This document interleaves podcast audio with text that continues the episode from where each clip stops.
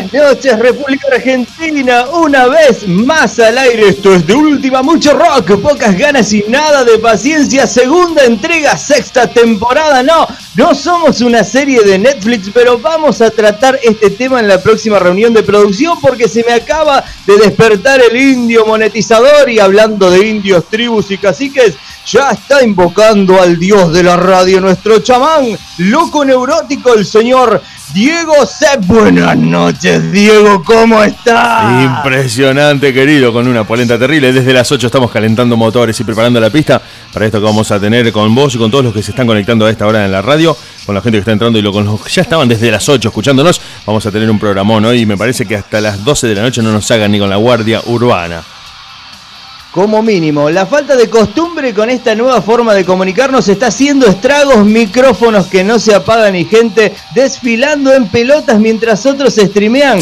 Estaremos sin querer, y te lo pregunto, estaremos sin querer entrando al lado B de la vida de las personas que conocemos. Me parece un temón para tratar hoy al aire con vos. Capaz que se están abriendo algunas puertas, eh, cuidado. Quizás, algo está por pasar. Luli Salazar al grito de esa es mi polla. No, tranquilos, no es la polla que están pensando. Estoy hablando de una joven canadiense que recibió un balazo en su pecho izquierdo y se salvó debido a su implante de silicona. No, tranquila. Japón, vuelo directo al, al país nipón. Lanzan departamentos para solteros con gatos. Y acá entra la parte gramatical, Dieguito, donde una coma cambia el sentido total de la oración, ¿no? No sabes si es que podés ir con tu gato, o el, gato está esperando. O el, departamento incluye un gato animal, ¿viste? Pero bueno, trivia. Hoy vamos a tener una trivia de curiosidades y países. Te voy a exponer a vos al aire para que después de tantos años, estamos hablando de la sexta temporada y venimos eh, tocando curiosidades, noticias locas y demás hierbas, te voy a exponer al aire a vos a ver cuánto sabés de curiosidades con trivias de países. Curiosidades referidas a determinados países. Vamos a ver si estamos haciendo bien los deberes. y lo que a las enfermeras les gusta decirles a sus pacientes. Mejor dicho, lo que les gustaría y no se lo pueden decir por una ah, cuestión de ah, ética, ¿no? Sí, sí, vendeme lo que está sonando de fondo y sacame de aire, por con la cortina y ya nos ponemos a escuchar música con todos ustedes acá en la radio.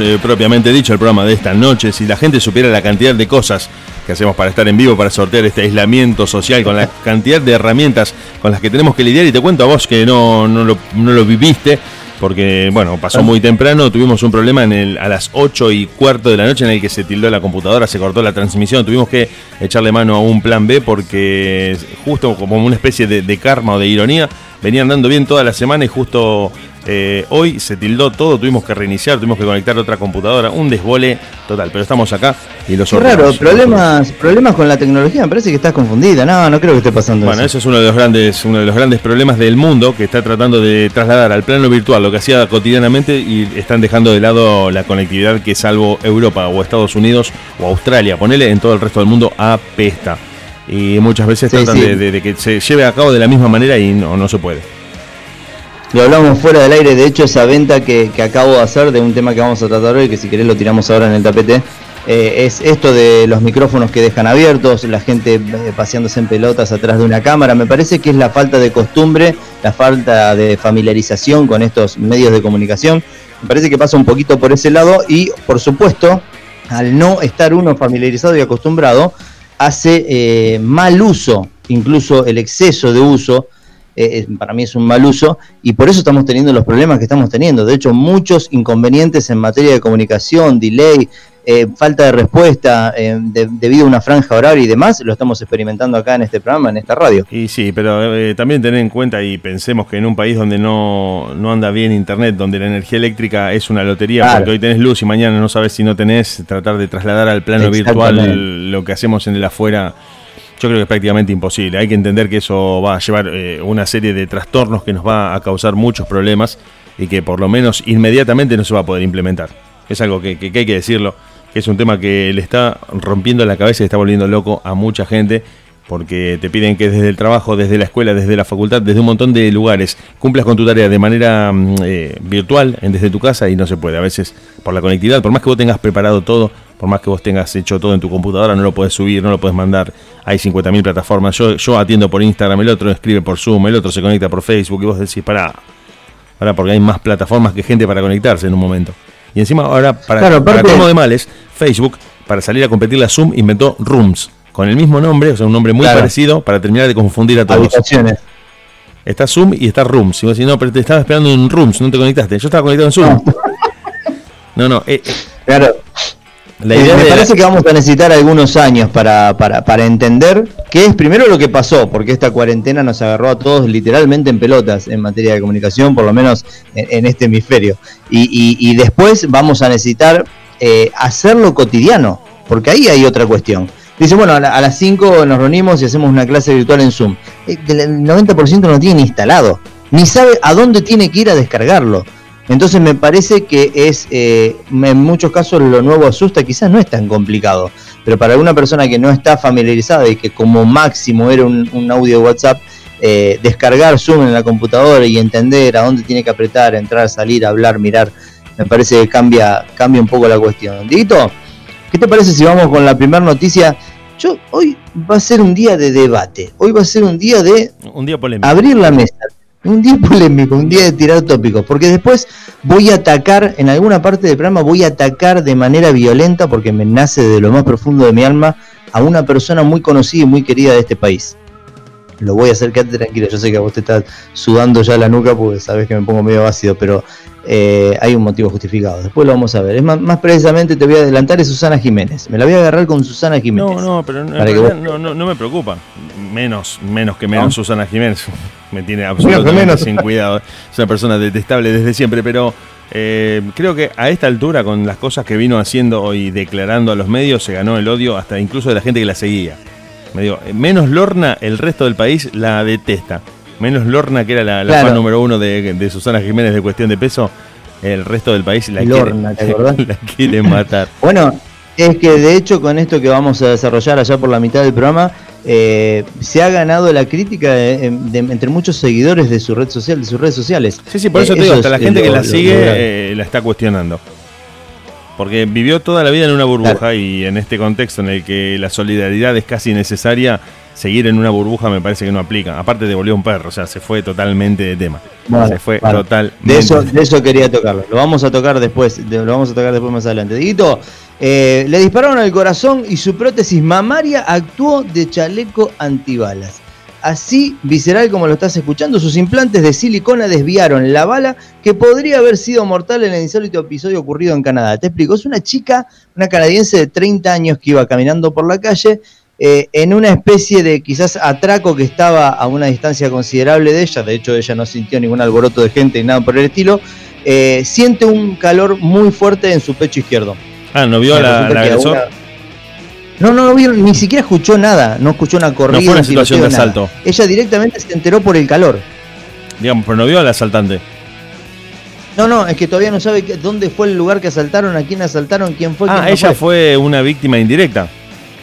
Exactamente. Ah, bien, bien, iba por la calle, ella, y sintió el calor en, la mama izquierda. Bueno, eh, de repente se vio eh, eh, bañada en sangre, obviamente como a cualquiera, ¿no? Le bajaría la presión, entró en pánico, se arrodilló en el piso, automáticamente la gente empezó a venir, le preguntaban qué pasaba, no entendían absolutamente nada, menos ella, por supuesto que no sabía qué le había pasado, la llevaron a la guardia y le encontraron, la bala alcanzó casi a fracturar una de las costillas, obviamente le, le sacó la, le reventó la, el implante mamario. Pero, pegó una linda frenada. ¿Cómo, cómo? La bala pegó una linda frenada con la prótesis. Eh, se avisoraba un 125 de gusto. Bien, pero te quiero decir, de no haber estado la prótesis, iba directo al corazón. Exactamente. Bueno, fue la aunque el corazón en realidad está en el medio del cuerpo, no, no está en el lado izquierdo como muchas veces se dice, pero hubiese comprometido algún pulmón, por ejemplo, si le daban el lado. Es una cuestión gráfica.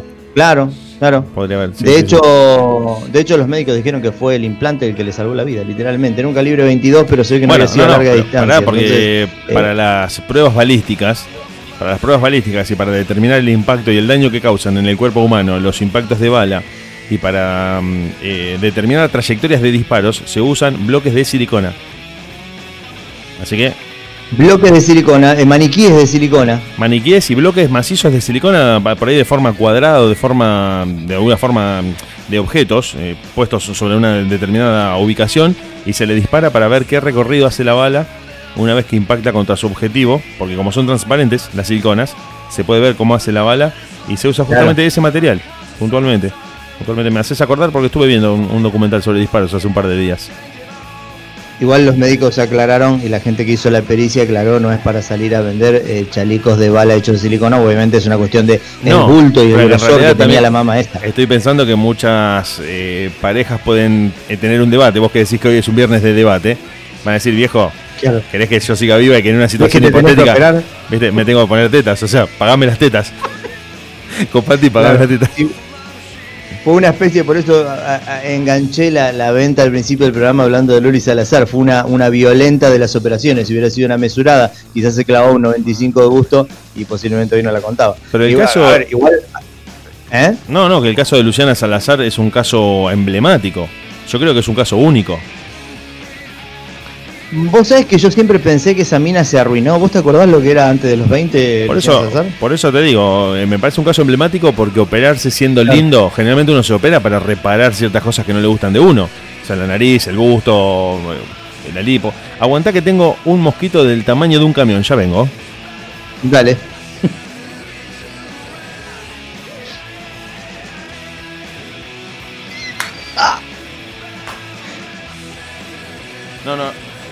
Perdón, perdón, perdón. Era terrible. Te juro era terrible. Temí por. Tenía cinco variedades distintas de dengue encima. Era una cosa de Para vos que estás del otro lado escuchando esto, es de última.caster.fm en vivo, así en, crudo, hacemos el programa con el señor Diego Episodio número 2, episodio número 2. Vos sabés que anoche encontré una lagartija de un tamaño considerable en mi casa. Encontré un, un lagarto. Me parece que es hora de fumigar tu casa, digo. No, no, no, todo lo contrario. ¿Te gusta? No, no, pero gracias a esa lagartija no tengo mosquitos ni moscas. Claro, no, no, yo decía que esa lagartija quizás está por el exceso de insectos que hay ahí. Bueno, pero vos sabés que por una cuestión natural, gracias a que esa lagartija vive en el patio y tiene un tamaño más que importante, grande como, grande como la, iguana ya. Yo creo que le faltan dos materias y se recibe de iguana, sí, sí, sí. Este, eh, no, es que tengo la foto, te la voy a pasar y después vamos a ver si la colgamos en las redes, si, si me acuerdo de subirla al Instagram. Eh, grande como la canilla del lavatorio. Del patio. En el patio grande como la canilla del patio del claro, Sí, sí, sí, en tamaño de 4 o 5 dedos. Y eh, está, es la única lagartija que vive ahí en el patio, que da vueltas por ahí. no mm, Es totalmente inofensiva. Ellos generalmente son animales asustadizos que ante la presencia de algún humano o sintiendo alguna agresión escapan rápidamente, no te van a hacer nada. Pero vos sabés que gracias a que esa lagartija está ahí en el patio, no hay posibilidad de que un mosquito o una mosca sobreviva más allá de un lengüetazo feroz que la deglute en el segundo mismo en el que la lagartija lo detecta. O sea, es muy groso. Sí, yo, controlaría la dieta de ese animal porque ya rosa el yacaré, por el tamaño que me decís. Sí, el tipo está en el patio y, tiene comida gratis forever. Imagínate que le está pasando de 10. Pero vos sabés que tanto eh, lagartijas como eh, arañas, si bien son animales que uno dice, no, no los quiero, le meto el escobillón y lo saco, en este escenario de dengue no te dejan un mosquito en tu casa. No dejan que haya un solo mosquito. Y es un dato a tener en cuenta, ¿eh? porque tanto la araña como la iguana son, no son agresivos. El puto e inteligente equilibrio ecológico, que no se traslada, te lo pregunto esto al aire, quizás se me ocurre ahora hacerte esta cuestión como tópico y apertura de mesa, ¿no se traslada también a la convivencia humana en un recinto de eh, grupo social, X cantidad de personas que realmente se tengan que complementar? No. ¿No? Vos decís que puede haber muchas personas de similares características y, temperamento y carácter y convivir perfectamente. En la pareja para mí no, no es así. En la pareja realmente necesitas acoplarte. Yo digo que no se puede convivir y que e, es imposible entre personas. Pero con, iguales caracteres y temperamento y demás hierbas. Podés traer 10 alemanes rubios de un metro noventa exacto cada uno y se terminan agarrando a trompadas igual. Después de determinada cantidad de tiempo. Sí, sí, sí. Nosotros no, porque nosotros nos manejamos por eh, emociones y por racionalidad y no por un programa o por un instinto. Porque a los animales los gobierna un instinto, ellos no son, no son conscientes de lo que están haciendo. Ellos no, no meditan, no deciden o no eligen hacer tal o cual cosa, sino que se mueven por ese programa instintivo que los, eh, que los induce a la preservación y a la defensa. Preservación y defensa y de ahí se ata la nobleza, ¿no? Por ejemplo, en los perros. Sí, el, perro es un manojo de impulsos que, si bien ha desarrollado a través de ser domesticado eh, un montón de, características que te hacen decir, che, este no será que sabe todo lo que está haciendo y se hace el boludo y me está agarrando para la joda, pero no, no, el perro también termina siendo instintivo porque pensá que el perro lo que piensa es en la preservación y en la alimentación, principalmente en la defensa y la, alimentación. Son las dos características. De... Por eso entonces la palabra nobleza es un, es un adjetivo, adjetivo calificativo que ponemos nosotros en base a ese movimiento instintivo del animal. Mm, yo lo veo más humano. Nosotros lo vemos como algo noble. Claro, yo lo veo como más algo más humano porque pudiendo obrar mal, obras bien. Y el perro no, no se cuestiona ni, ni tiene en su posibilidad obrar mal perro no te va a atacar diciendo, no sé, me enojé o, podría hacerle daño a esta persona. En cambio, el humano, el humano sí dice, o, puedo hacerme monaguillo de iglesia, o ir a colaborar con la iglesia de mi barrio, o volverme asesino señal y acuchillar gente y descuartizarla con cal. Bien, no sé si te diste cuenta que arrancamos con Luli Salazar, pasamos por mosquitos y lagartijas y terminamos con asesinos seriales. Sí, sí, es una cosa de locos. Pero bueno, pero para, para justamente, para, tenés razón, nos fuimos muy por las ramas. Eh, Luciana Salazar y, el mismo caso de esta chica que fue salvada de una muerte casi segura, o por lo menos de una lesión bastante grave, a partir de que la silicona impidió que la bala la lastimara. Luciana Salazar es un caso emblemático de que debe ser la única o una de las pocas personas que todos conocemos que se operó ya siendo linda. Que se operó, eh, se operó ya siendo linda. Para mí, a Luciana Salazar ponele entre comillas que le hubiera hecho falta algo, era algo de goma, nada más, pero después se hizo absolutamente todo y me parece que eso terminó de desfigurar. Hoy sería una mujer, y está rozando, si no es ya MILF, eh, muy interesante, muy interesante, pero parece un monigote, parece un tentempié. Sí, sí, porque eh, ha tenido algún problema de, percepción del propio cuerpo. Exacto. Se ha visto fea o no lo suficientemente linda. No, no sé si tanto por la cuestión del peso, sino más bien por la de la imagen, digo yo, porque se puso colágeno en los labios, se puso. No, no, pero anorexia te estoy, te lo estoy confirmando. Ah, ¿ah ¿tuvo? Sí, sí, tuvo. Ah, no, no, eso no lo sabía. Pero digamos, ya siendo linda, una mujer que era aceptada como una, chica muy linda, empezar a operarse de esa manera, eh, al punto de que todos sus seguidores coinciden en que era linda antes y ahora es cualquier otra cosa menos linda. Es una persona que hasta da cierto es un poco inquietante verla. A mí me genera inquietud verla. es como algo medio creepy. Esa es la palabra. Sí, porque los no estaba encontrando el objetivo. Claro, me pone incómodo verla. Cuando la veo con los labios tan saltados, los ojos, las pestañas bien arqueadas, los ojos muy claros. Ah, que a mí me da la sensación de que algo va a pasar en cualquier momento. ¿Con ella? Sí. O sea, como pasó en lo de Tinelli una vez que se desmayó porque se no estaba comiendo Ah, bien, que, que va a haber cualquier episodio, claro, cuando se desmayó lo de Tinelli me parece que hacía mucho tiempo que no comía. ¿Puede ser? Que venía por o ese se lado. le va a saltar un hilo en algún momento, o le va a saltar un, un pedazo, un chorro de colágeno para un costado. eh, algo de eso, me genera, me genera esa sensación todo el tiempo. Sí, sí, es, es- a mí me genera incomodidad su apariencia. No, no- no me gusta mucho como Claro. lo que muestra. Pero bueno, viste que cada uno decide hacerse. Pero bueno, en este caso, para redondear la noticia, a esta chica las Sí. siliconas, que podrían haber sido cuestionadas o no, le, sal- le salvaron la vida. No, pero sigamos hablando de Luis Bueno, Salazar, dale, yo, te quiero hacer otra, yo te quiero hacer otra pregunta. No, la noticia ya está, ya pasó. Pero te quiero hacer una pregunta de Luis Salazar. Vos no sé si tenés la fuente o la data. Viste que estaba tirando noticias y adelantos políticos Sí, sí, socioeconómicos a través de Twitter, en el sí. programa de Tinelli. Pero muy posta. Sí, porque tiene una fuente directa eh, en el ámbito de la política. ¿A quién se tumbaba? Eso no lo sé, pero que sí tiraba cosas que eran de primera mano, sí. Sí, sí, sí, sí. Decían que era el, el- el loco este, el, el gordo, el yankee, que era accionista de bolsa o era inversor o algo de eso, un loco que Tinelli siempre lo ponían en la pantalla grande de atrás y se le cagaba de risa porque era medio monigote, pero el loco movía absolutamente todo, un multimillonario yankee, que en teoría, ella decía, es mi amigo, mi amigo, se lo estaba tumbando. Pero aparentemente era él el que le pasaba toda la data, si no era alguien adentro del gobierno, pero medio raro, porque se hubiera sabido. No, bueno, pero eh, no, posiblemente no, no. Es más, tiendo a pensar que es muy difícil de que se sepa. Claro. No creo que se pudiese haber sabido de manera bastante simple, ¿eh? Debe haber una danza de millones atrás de ese silencio. Mm, no tanto de millones, sino de la intimidad, de la intimidación que puede causar el poder. No ¿Vos tanto- decís? sí, sí, sí, no, no tanto por una cuestión de plata, sino por una cuestión de que no lo puedes tocar al que te revela la fuente. Tu O fuente. sea la que vos decís que ya. ¿Y pero cuál era el rédito de ella? Estaba, estaba amenazada a no exponer la fuente, pero ¿cuál era el rédito? No, ella. A ver, no, no lo Que sé. todo el mundo hablara de ella en las redes sociales por Sí, ese yo, tema. yo no sé cuál es su motivación y cuál es su rédito. De, de verdad, no, no te lo puedo decir.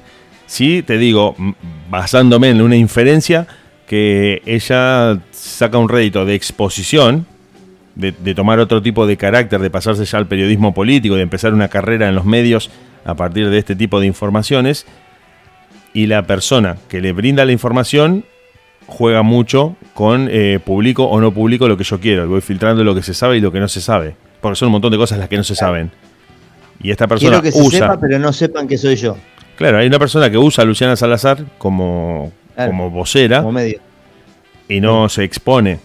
Porque generalmente los verdaderos eh, hilos del poder los maneja gente que nunca vemos, que no sabemos ni siquiera quiénes son. Entonces eh, usan a Luciana Salazar para que ella pueda eh, publicar todo esto en las redes, hacer- hacerlo eh, público, pero esa persona no se expone. Te digo porque, bueno, me hace acordar al caso de, de cuando lo destituyeron a Nixon, porque Nixon fue un- estuvo metido en un escándalo que se llamó Watergate, bueno, en los 70, un, un escándalo político terrible, y la persona que hace que todo eso se sepa y toda la información que se siguió después era un tipo anónimo, que estaba dentro del poder norteamericano y que le pasaba información a los dos periodistas que siguieron el caso y que le- los tipos le preguntaban, pero ¿quién sos? ¿quién sos? ¿quién sos? todo el tiempo y el tipo se puso un nombre emblemático que fue el, el título de una de las películas pornográficas más famosas de la historia, que fue Garganta Profunda, Deep Throat, se llamaba el tipo, era el informante de estos dos periodistas que dio a conocer el caso de Watergate, donde los republicanos, el partido de Nixon, se infiltra en un edificio que se llamaba Watergate justamente para sacar la información al Partido Demócrata. Espionaje en la Guerra Fría dentro del mismo país fue un escándalo, una bomba terrible. Nixon se termina yendo, lo estaban por meter preso y el presidente Gerald Ford lo, lo indulta, le permite salir para salvarle el... No, no tanto para salvar la vida de Nixon. En realidad era para salvar la No, imagen institucional de Estados prestigio. Unidos. Claro. No, no, no. Lo podrían haber ejecutado en un Ah, paredón. del, del país. Estados Unidos es una sociedad corporativa donde republicanos y demócratas, partiendo la misma idea, te hacen creer que hay alternancia de poder. Cuando en realidad es un directorio de empresarios que vela por intereses económicos. Y vos decís, no, pero yo voto de republicanos o demócratas. ¿Qué dilema? ¿Vas a votar a lo mismo, Bonadeo? Por eso hacen esa eh, parodia a los Simpsons con Khan y Kodos, donde los dos son exactamente del, del Claro. mismo partido, dicen eh, eran Clinton y Gore, y decían, no, estamos enfrentados, nos vamos a matar en las elecciones, y eran en realidad la misma gente. Es una parodia sobre El eso. Claro. Y lo echan a Nixon para salvarle a la imagen institucional en plena Guerra Fría, pensá eso. Porque si los tipos caían, su imagen pública caía, en ese momento Rusia hacía leña de ese árbol caído y los pasaba por arriba. Entonces le dicen a Nixon, mira, renuncia y andate. Sin, ir mucho, sin ir mucho más lejos, Diego, en Buenos Aires hay, hay eh, conozco gente, te, lo digo de primera mano, conozco gente que haciendo lobby tres o cuatro horas por día manejan, manejan un gabinete entero. No, no, bueno, es, que justamente el, lobby termina teniendo, eh, por eso hay gente a la que se le paga para ser lobistas. Claro. Los lobistas son gente a sueldo de otros intereses mucho más oscuros y más pesados de gente que quiere entrar o, a contratos eh, industriales o a contratos eh, terribles con algunos países para no solo generar, primero eh, es importante lo económico, pero también es muy grosso el poder que te puede generar empezar a hablar cara a cara y de primera mano con los, con los presidentes, con los mandatarios. Entonces hay un doble propósito y un doble objetivo. Vos haces lobby para que te den un contrato petrolero, por ejemplo, de explotación en un país. X. Bueno, si yo voy me meto por decirte, no sé, te voy a dar un ejemplo de un país petrolero, Nigeria.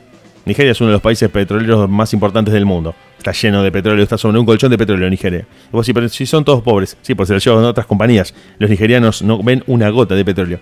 Entonces, vos te metes ahí, eh, ganás un contrato petrolero con Nigeria y vos ya directamente hablas cara a cara con el primer mandatario. Entonces vos le decís, mira, yo soy el que instalé la refinería, soy el que está llevando tu petróleo hacia los grandes mercados del mundo, sacame este ministro. O me voy. Sacame este ministro, suena terrible, pero es real. ¿qué, le vas a decir al loco? Manejan cifras que nosotros no podemos El loco le dio laburo a todo, te movió la economía del país. Te dice, echame este ministro, pero lo he hecho a la tarde, lo estoy echando. Antes de que termine la frase está despedido. Pero claro, cuando le preguntan a Mañeto, esa frase emblemática que quedó para la historia, que siempre te la cuento, a Mañeto, el titular de Clarín, le preguntan en plena década del 90, le dicen, ¿a usted le gustaría ocupar el lugar de Menem en este momento? No, nunca voy por cargos menores, dice el tipo. ¿Para qué quiero ser presidente si soy más poderoso? Entonces, Qué locura. Eso te ilustra un poco de quiénes están atrás del poder realmente, los tipos que son los titiriteros.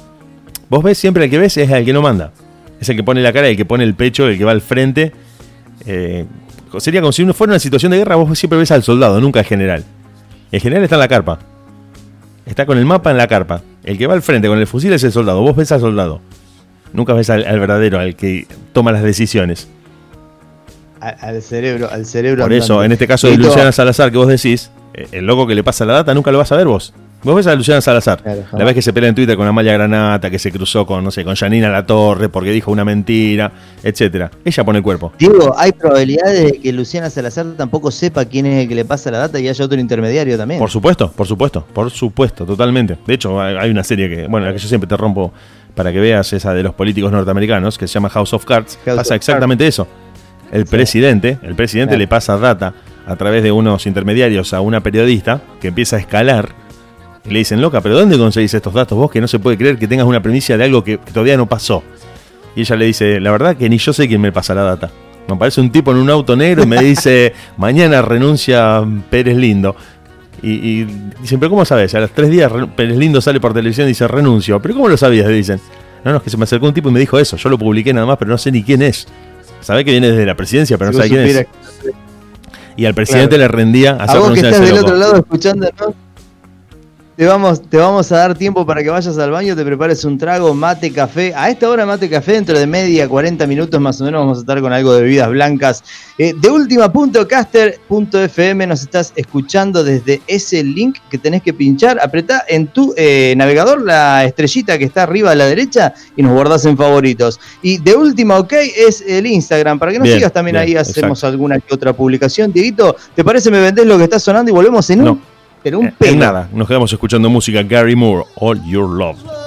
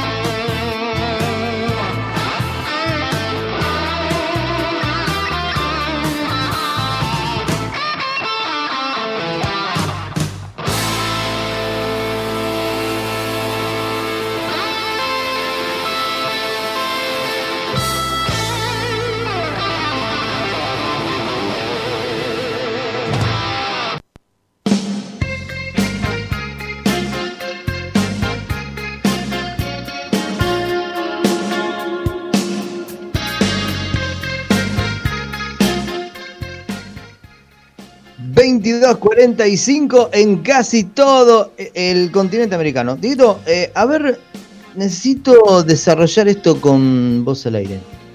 Lanzan apartamentos para solteros con gatos. Esto es lo que estamos hablando antes de, salir del aire. Escucha esto, por favor.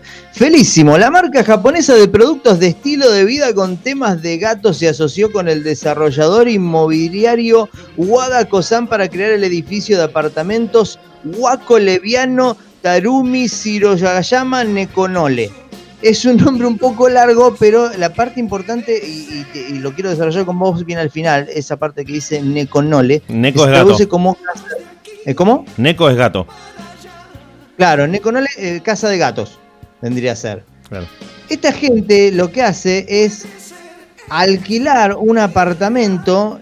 Eh, es, es, un sector muy reducido y ahora a esto viene los japoneses y los chinos a mí me sacan de quicio eh, no, hay, no hay nicho para, para, un sector inmobiliario que te permita eh, disfrazar una casa con diferentes eh, estantes, estructuras, pasadizos, huecos, tubos, cosas para agarrarse.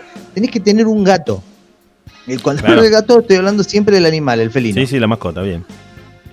Bueno, entonces, tan grande es el segmento, el, el, terreno para transitar, para negociar y hacer rentable un negocio, valga la redundancia, eh, con gente que tiene un gato. O sea, tan, tanto, tanto se puede hacer en Japón a nivel económico, un argentino vaya se, se forra en guita entonces. Porque estamos hablando de que los departamentos son, te digo, algunos hasta son monoambientes con dos o tres escalones y los venden en cifras siderales, ya te voy a buscar qué. Todo está adaptado al 35% para el gato y 25% para el ser humano, para que te des una idea. ¿Te puedo hacer una pregunta al revés? Dale.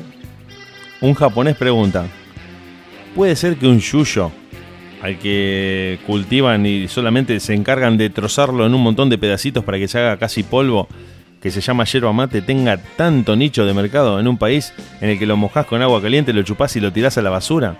¿Cómo puede ser que consuman eso todo el tiempo, todos los estratos sociales, en todos los ámbitos posibles? Es inconcebible. Esa, esa analogía es para cerrar el programa e irnos a la bosta. Claro, 560 dólares por mes te alquilan ahí, porque también está en lo que es alquilar, no, no solamente compra-venta inmuebles. Eh, sí, evidentemente acabas de responder a mi pregunta, debe ser eh, un nicho bastante interesante, ¿no? Hay diferentes tipos de ofertas, están todas en, en, nipón escrito acá, así que no me voy a poner a traducir en este momento al aire. Entendamos algo, el, el gato en los países orientales es más importante que el perro. Sí, ni hablar, un tema para otro día. Ese es el punto número uno. Si bien tienen onda con los perros, tienen razas desarrolladas eh, como el Sharpei, como el. Eh, eh, eh no, el. Con gato. Claro, el Akita, el Sharpei y un montón de perros. El Shih Tzu, bueno, hay varios perros orientales que han sido desarrollados como raza. El gato siempre está adelante. Para ellos es un animal sagrado mucho más importante que el perro. Claro. Y mucha gente, mucha gente desarrolla eh, en muchos países orientales la idea de que sus antepasados eh, ocupan el espíritu del gato. Y que tener un gato como mascota puede equivaler a que ese antepasado que murió o ese ser querido que murió puede volver en la forma de ese gato. Entonces, también... sí, sí, sí, por eso hay que entenderlo desde ese lugar. Y además porque se sabe, y esto bueno, se demostró, bueno, ya no, no lo voy a desarrollar ahora, pero se sabe que tanto ellos como nosotros, ellos a nosotros y nosotros a ellos, nunca vamos a poder entender las mentalidades. La mentalidad oriental nunca va a entender la occidental y a la inversa la occidental nunca va a poder penetrar en la mentalidad oriental, en la forma de entender el mundo, de entender los ciclos y de entender cómo funciona la sociedad en esos países. Prácticamente es como irse a otro planeta. Sacando el hecho y la similitud de que todos tenemos brazos y piernas y más o menos algunas similitudes eh, universales, el hecho de que vos vivas en ese país hace que te choques contra un paredón de costumbres que no entendés y que no podrías comprender nunca, como ellos tampoco van a comprender las tuyas. Sí, al fin y al cabo acá hay, hay un factor común. Allá el gato te hace comprar un departamento, acá también. Bueno, pero te quiero decir que nosotros nunca vamos a entender. Muy malo el chiste que no se entendió, pero bueno. No, escuché la última parte. Ah, sí, sí, sí, sí, sí, sí, no, no, no, fue, fue muy fino, fue muy fino, muy subliminal. Pues, estuvo muy bueno. no, no, no, ahora sí lo capté, lo capté, lo capté. Eh, bueno, no, pero ellos eh, tienen eh, una devoción por los gatos tan grande Acá también, pero no sé si acá. Ah, pero acá es menor, acá es por el perro. Claro. No, Sí, serio, no, no, no, pasa que me quedé recalculando la devoción por los gatos y eh, Claro. en, en eso somos un poco parecidos a los japoneses, pero Estoy tratando de ponerle seriedad, no sé por qué te va a no, dar no, está bien, está bien. Pero ellos sí, ellos eh, a los gatos los tienen muy muy incorporados, al punto de que el gato es el que les llama la fortuna. El maneki neko, Claro. el maneki neko es el gato que está con el brazo saludando. Hincha pelota, te vas a cualquier calle de 11, te, te los venden por docena. Bueno, ese gato es el que trae la fortuna al hogar. Ese, mo- ese movimiento de la pata, ese movimiento de la pata es eh, sinónimo de que el gato le está diciendo a alguien que venga. No es que lo está ahuyentando. Se te va la guita en pila. No, no, que viene la guita. Se te va la guita en pila. Y bueno, ellos eh, tienen esa tendencia y ellos son los que tienen cementerios solamente de gatos. No de animales. Mirá vos. Cementerios son exclusivos de gatos. Donde vos se muere un perro, lo tiran al tacho de el- basura. el- vos se te muere un perro, un jabalí o un elefante, van todos al mismo Lo lugar. mismo. Los gatos tienen Mirá un vos. cementerio aparte. Entonces, Es la vaca de India. Claro, es un animal sagrado a un nivel importante. Y ellos por eso no reparan en ningún tipo. De hecho, de, ¿sabes lo que también me acordaba? De que una vez tratamos una noticia de que ellos alquilaban perros. Mi gato no te lo alquilan. Me acuerdo. sí. Alquilaban perros. Yo no tengo tiempo, trabajo todo el día. No, no tengo, tengo tiempo para nada. 15 minutos alquilamos un perro para ir a pasear. Van con el perro al parque y después los devuelven. No generan un vínculo con el perro como nosotros.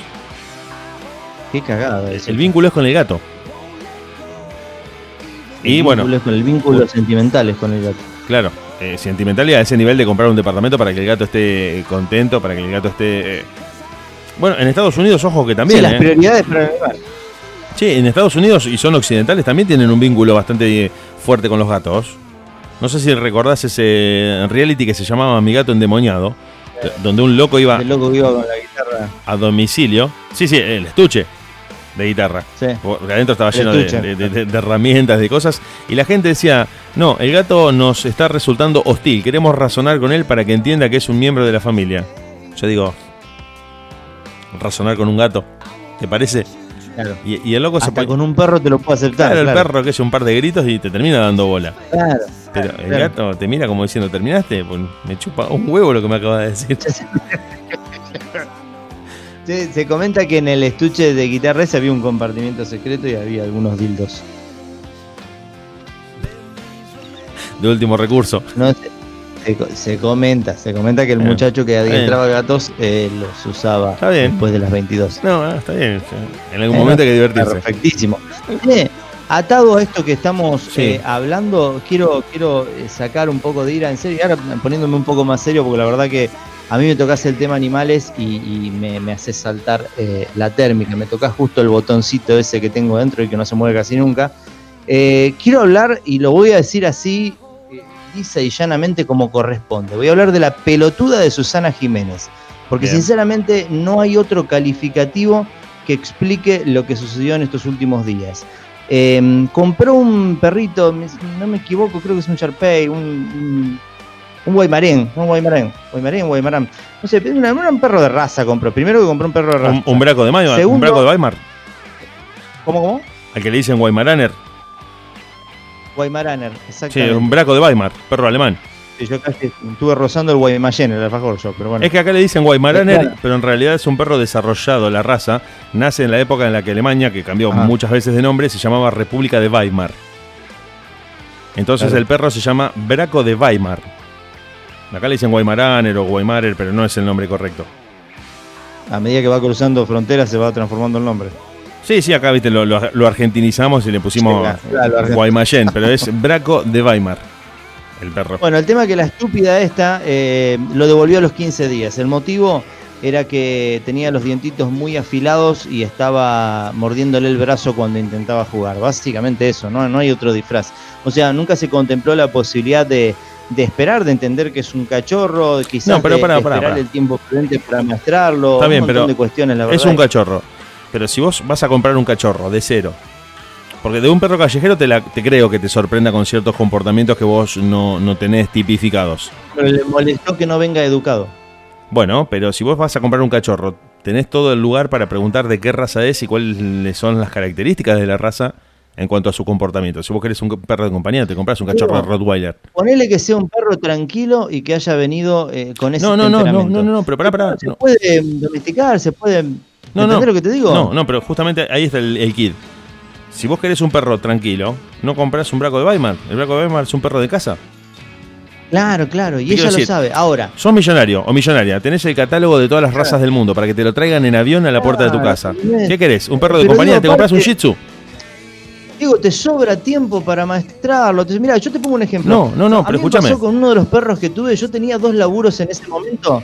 Escuchan, yo tenía dos laburos en ese momento y la verdad no tenía tiempo. Mi perro era bastante revoltoso, rompía cosas. Un perro que necesitaba realmente adiestramiento. Yo salía de un laburo y tenía antes de entrar al otro 45 literales minutos para dedicarle a mi animal y a su educación. Me hice traer, junté los mangos que necesitaba, me hice traer un adiestrador y ese muchacho venía y sabía que tenía que caer puntual porque sabía cuál era la situación. Hoy el perro a mí me ha salvado de un montón de situaciones a nivel psicológico. Entonces, si hablamos de un poco de responsabilidad, a mí no me sobraba el tiempo, no me alcanzaba directamente.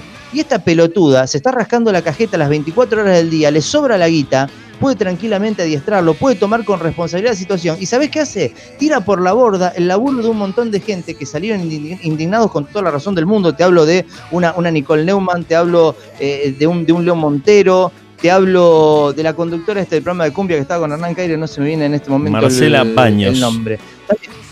Marcela Baños. Bueno, son gente que está en las redes sociales eh, eh, pregonando esto, esto de la, de la conducta, de la buena conducta con, con, el tema del trato animal, evitar el maltrato animal, los cuidados que corresponden, eh, concientizar a la gente de qué es lo que se debe y no se debe hacer. Y me parece que tiran por la borda mucho, mucho tiempo invertido de laburo. No puede ser tan pelotuda. Hasta la misma gente seguidora de ella en las redes sociales le dijo, che, ¿no pensaste en amastrarlo, en darle tiempo. Es un cachorro, ¿qué pretende? Que no te muerda, que no cague, que no juegue.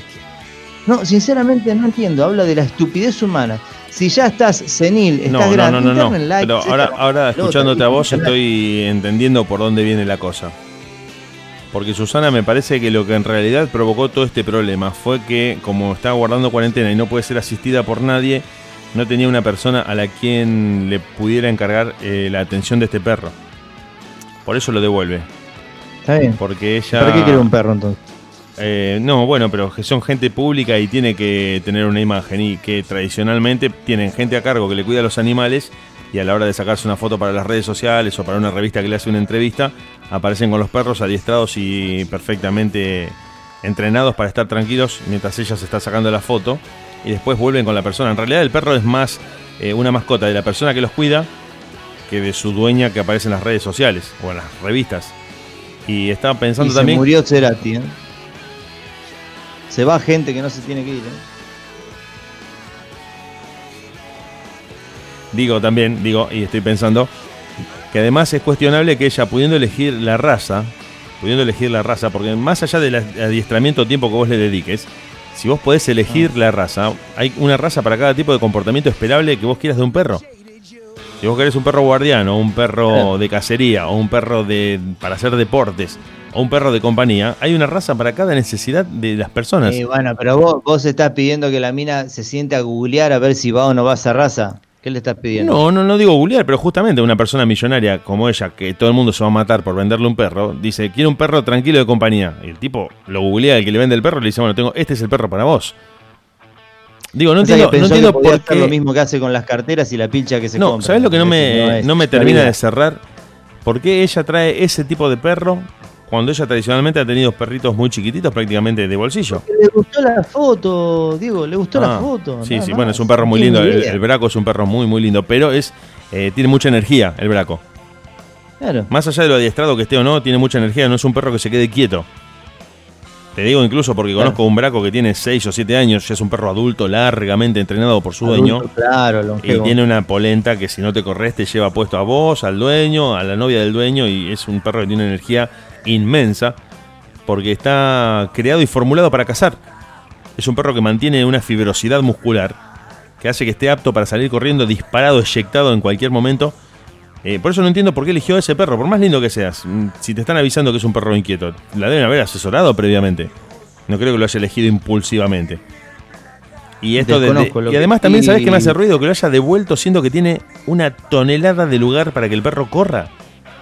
Porque si vos me decís. No, lo que salió a decir me parece ahora es que no, no, yo en realidad lo llevé de nuevo a la casa que me lo vendió para ver si me lo pueden adiestrar. ¿no?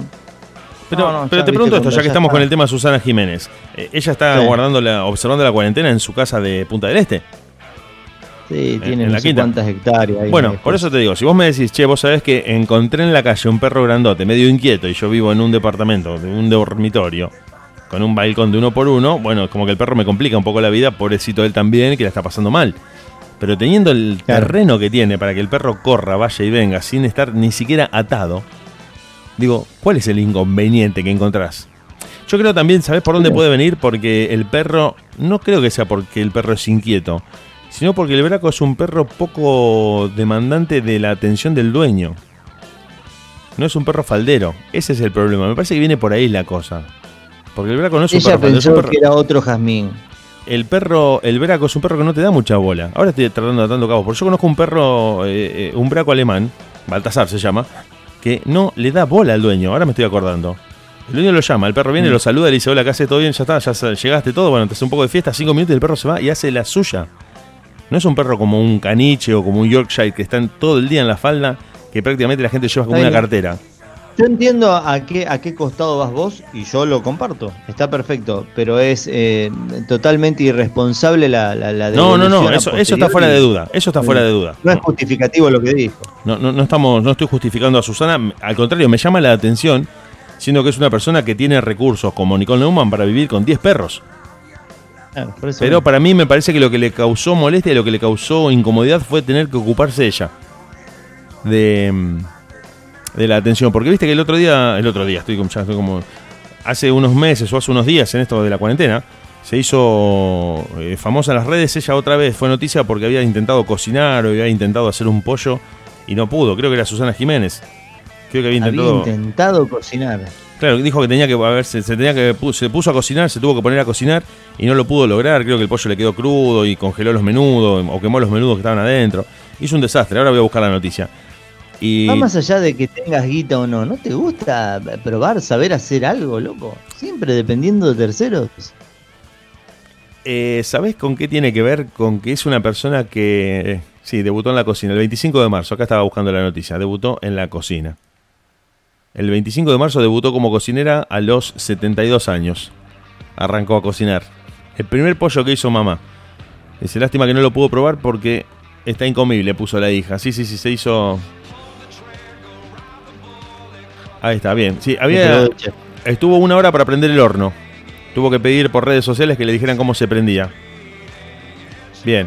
Y la tuvieron que asesorar por, también por videollamada de cuánto tiempo tardaba el pollo en cocinarse. Yo ¿Sabes qué, Diego? No, saber prender el horno hasta quizás te lo podría llegar a justificar y a entender y a perdonar por un, montón, de cuestiones. Ahora, eh, pedir que te ayuden por redes sociales para prender un horno habla de lo nefasto, de lo senil que debe estar. Eh, Yo creo que en realidad no sé si es una cuestión de senilidad. Mm, no sé. Para mí tiene que ver con una cuestión de, de hábitos. Es una persona que nunca cocinó en su vida por la vida artística que tuvo siempre. Es una persona que salía del teatro, del canal de televisión o de filmar una película y se iba a comer a un restaurante. Creo que ni siquiera han tenido eh, comida en sus casas durante décadas. Porque hay gente que de lunes a lunes come afuera. Pensá eso. Están en su casa solamente para bañarse, dormir y al otro día tienen que hacer o, o, el equipaje para viajar, o estar nuevamente en el canal, o estar nuevamente en el set de filmación o en el teatro. Y hay gente que no pierde tiempo, porque le quita tiempo de su trabajo, ponerse a cocinar, a tareas domésticas como las que nosotros hacemos todos los días, es gente que nunca ha necesitado ponerse a cocinar. Nosotros por una cuestión económica, por una cuestión de, tiempo. Pero no, hablo de, no, hablo de, necesitar, por eso te digo, hablo del gusto. O, vamos, no, me parece que no vamos a coincidir en que todos los millonarios del mundo no saben hacer absolutamente nada. A eso me refiero. Ah, igual, eh, hoy tengo, hoy la verdad lo reconozco, tengo un tema muy personal con ella por el tema yo, animales. Yo creo que también eh, su talento en realidad, para el que nosotros no lo tenemos, su talento es eh, generar eh, plata para ella y para la gente que la produce. Y nosotros, por ejemplo, ese talento no lo tenemos. Te quiero decir, como contrapartida, nosotros sabemos eh, cambiar un foquito, sabemos prender un horno, pero no sabemos hacer que un millón de personas nos vean por televisión. Y ella tiene ese talento, pero como contrapartida no sabe cambiar un foco. Te quiero decir, La cuestión del perro la tenemos, estoy totalmente de acuerdo. Eso es condenable. No puede haber devuelto un perro porque no se adaptaba al entorno o porque no le gustó. Pero analizando el tipo de vida y de hábitos que tiene la gente de plata, o los ricos, yo creo que se han acostumbrado de esa manera. Uno cuando crece en un hogar que te predispone a repetir los mismos modelos paternales, eh, parentales, eh, y te dicen, che, no, mira, eh, la madre le enseña a la hija a cocinar, porque cuando se case va a tener que cocinar para su marido, etcétera, etcétera, uno repite los modelos. Pero si vos de pronto te haces famoso y viajas por el mundo, es como si decir, ¿por qué Michael Jackson nunca supo hacer una milanesa? Y creo que nunca la necesitó estaba ocupado en ensayar, en componer alguna canción, estaba ocupado en otras cosas y eso le resulta odioso, tener que ponerse a aprender una cocina cuando en realidad están discutiendo cuestiones artísticas o cuestiones un poco más propias de su profesión. Bueno, no vamos a gastar más tiempo eh, en ella. Quiero eh, saludar, Diego, a dos personas que nos están escuchando de entre los cientos de personas que tenemos del otro lado, por suerte, como todos los viernes, como todos los días, a Yunaidis desde La Habana, ni más ni menos que de La Habana, y al señor Diego Draco que está desde la hora cero de este programa. Dieguito, ¿qué te parece si nos vamos del ¿Vos me decís en un de, La Habana, Cuba? Tal cual. Ah, bueno, bien, mandarle un saludo grande. ¿Y qué más? Eh, la, Nutria, Diego la Nutria. Porque, porque está Dani la Muerte y está Diego la Nutria. El mismo, el mismo, la trae en una bandeja. Bueno, ahora le voy a contestar porque me parece que, me mandó un WhatsApp y no lo dejé eh, hablar. Ahora, si querés, nos vamos a escuchar un poco de música y volvemos en nada.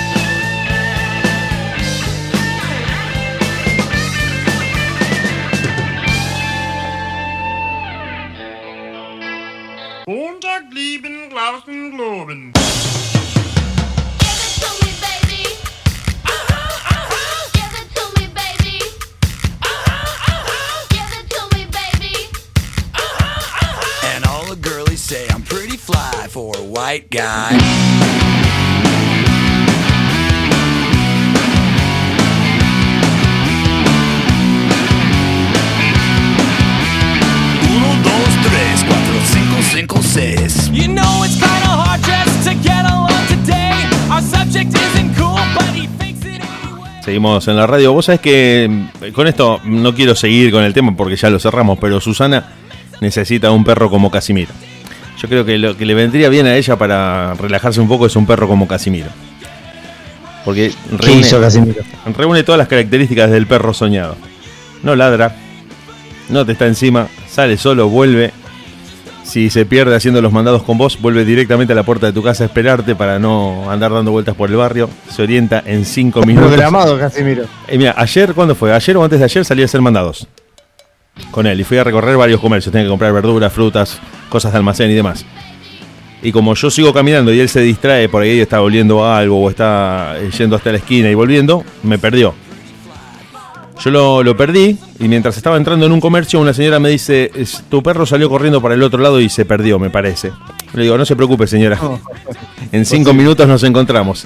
Terminé de comprar todo muy tranquilo y cuando volví estaba recostado en la puerta de mi casa esperando que le abriera la puerta. Vino corriendo hasta donde estaba yo y entró conmigo. Entonces, yo creo que un tipo de ese perro es el que necesita Susana. Ahora le fui a abrir porque se fue a dar una vuelta. Ahora que estamos haciendo cuarentena sale solo y, y, y vuelve en un ratito. se fue a dar una vuelta. Ahí van a terminar gobernando el mundo, eh, te aviso, por si no lo sabías.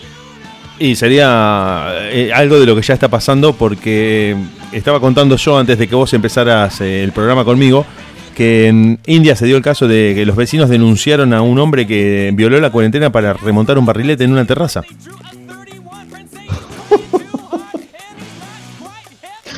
No, por Dios. Hay que tratar de, de armarse de, de- de todos los sentidos Pará, antes de tirar estas noticias al aire. Sí, sí, sí. El tipo violó la cuarentena para ir a remontar un barrilete a una terraza de un edificio.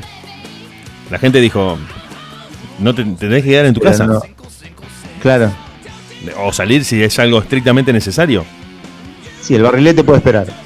Claro, no creo que sea necesario o algo impostergable remontar un barrilete en plena cuarentena. Pero igual está violando la cuarentena en la terraza del edificio. Sí, porque no era el edificio donde él vivía. No, no, me está. Buen ¿En punto, buen punto el que tocaste porque es una pregunta técnica muy buena. Pero en realidad Claro. sí, porque está en un espacio común y no en su vivienda. Ah, ah, ah, es como ir a la plaza. Claro. Pero no estaba en su edificio. Estaba remontando un barrilete en plena cuarentena. Los vecinos, la gente de los edificios aledaños, dijo: No, pará, esto es mucho.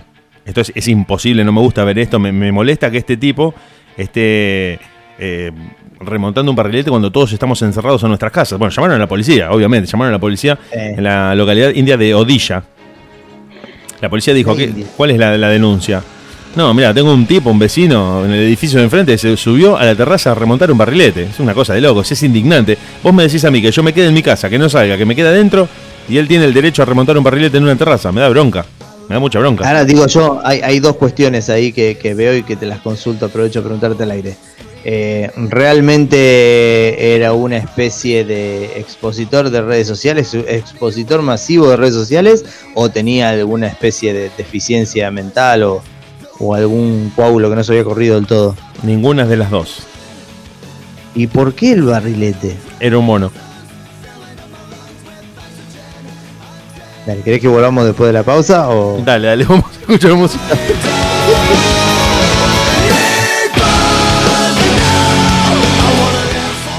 Sí, sí, la policía se apersonó en el edificio, logró llegar hasta la terraza para tratar de que este hombre depusiera su actitud de violar la ¿Cómo cuarentena. este?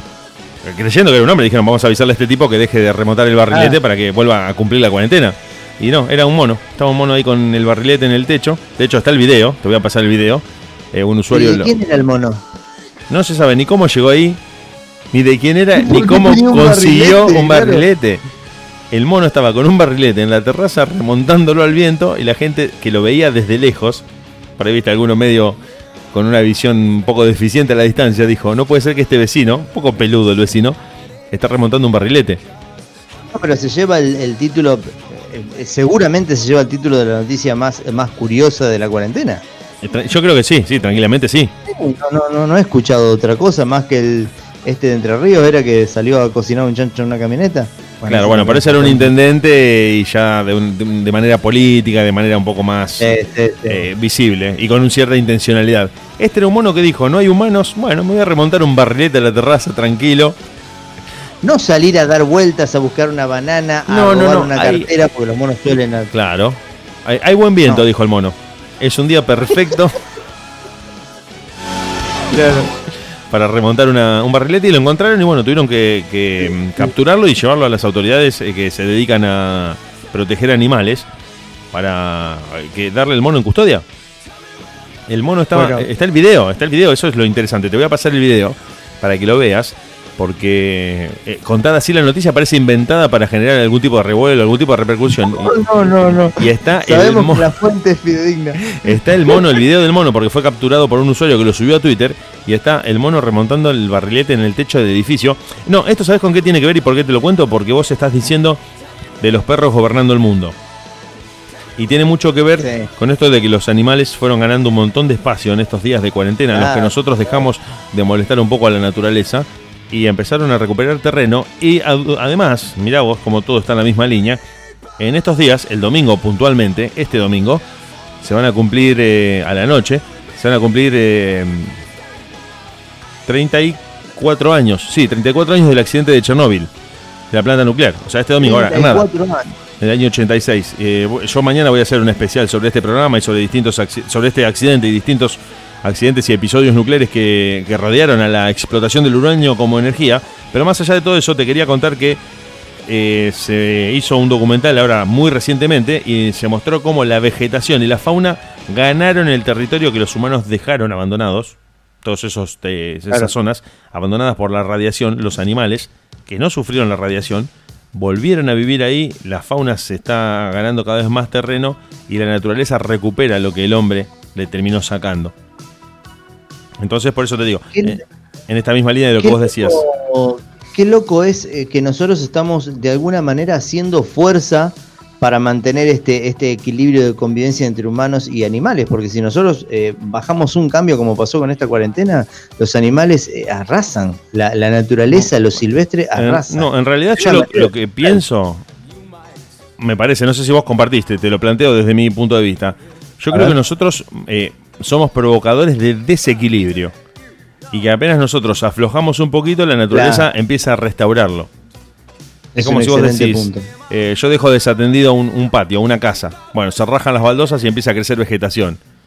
Porque na- decís que el equilibrio es el que imponen los animales.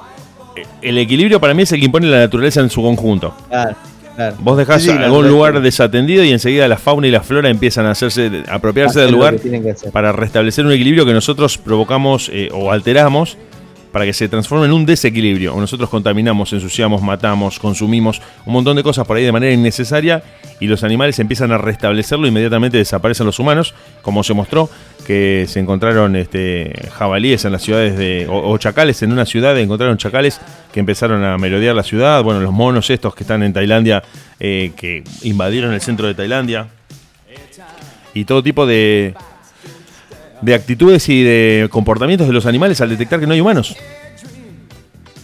Qué loco. Eh, de hecho, en Rusia se vio un, un puma, perdón, esto es lo último, un leopardo blanco, que hacía años, Leopardo blanco. estaba documentado, que hacía más de 10 años que no lo veían y lo daban por extinto en Siberia. Filmaron con una cámara sumergible una medusa en Venecia. Pero con una calidad impresionante. Va más allá de que la medusa pueda llegar a esas aguas. Es, la calidad, la nitidez con la que ha sido filmada. La limpieza a la que está siendo sometida. Hay fotos aéreas de, de la contaminación, de la polución en diferentes ciudades, en las principales ciudades del mundo, que es, eh, es increíble la, la foto, el comparativo de 60 días atrás con lo que fue en la última semana de cuarentena. Es impresionante la limpieza.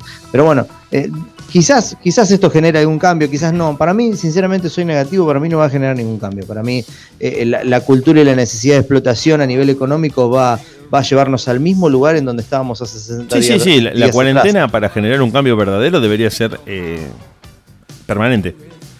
Claro. Es decir, hacer to- todos nosotros hacer todo desde nuestras casas, eh, limitar las actividades eh, hacia afuera al mínimo posible, empezar a eliminar lo innecesario en nuestras vidas y de esa manera por ahí podríamos llegar a convivir. Pero de lo Bueno, contrario, una vez que- como un respiro esto. Sí, sí, sí, justamente, un respiro. Claro. Mañana te dicen está la, la vacuna contra el COVID y volvemos, a, como dijiste vos, al mismo estado de antes. Claro, al punto cero. Dieguito, vamos con la, con la trivia, ¿te parece? Vamos con la trilla. Bueno, para, para que me preparo, tomo un, trago de agua y, y en- en 10 segundos vuelvo. Ahora, yo voy a preparar algo. Bueno, dale, dale, volvemos a nada. Dreams and washed away. Dream on, black boy, black boy. Dream on, white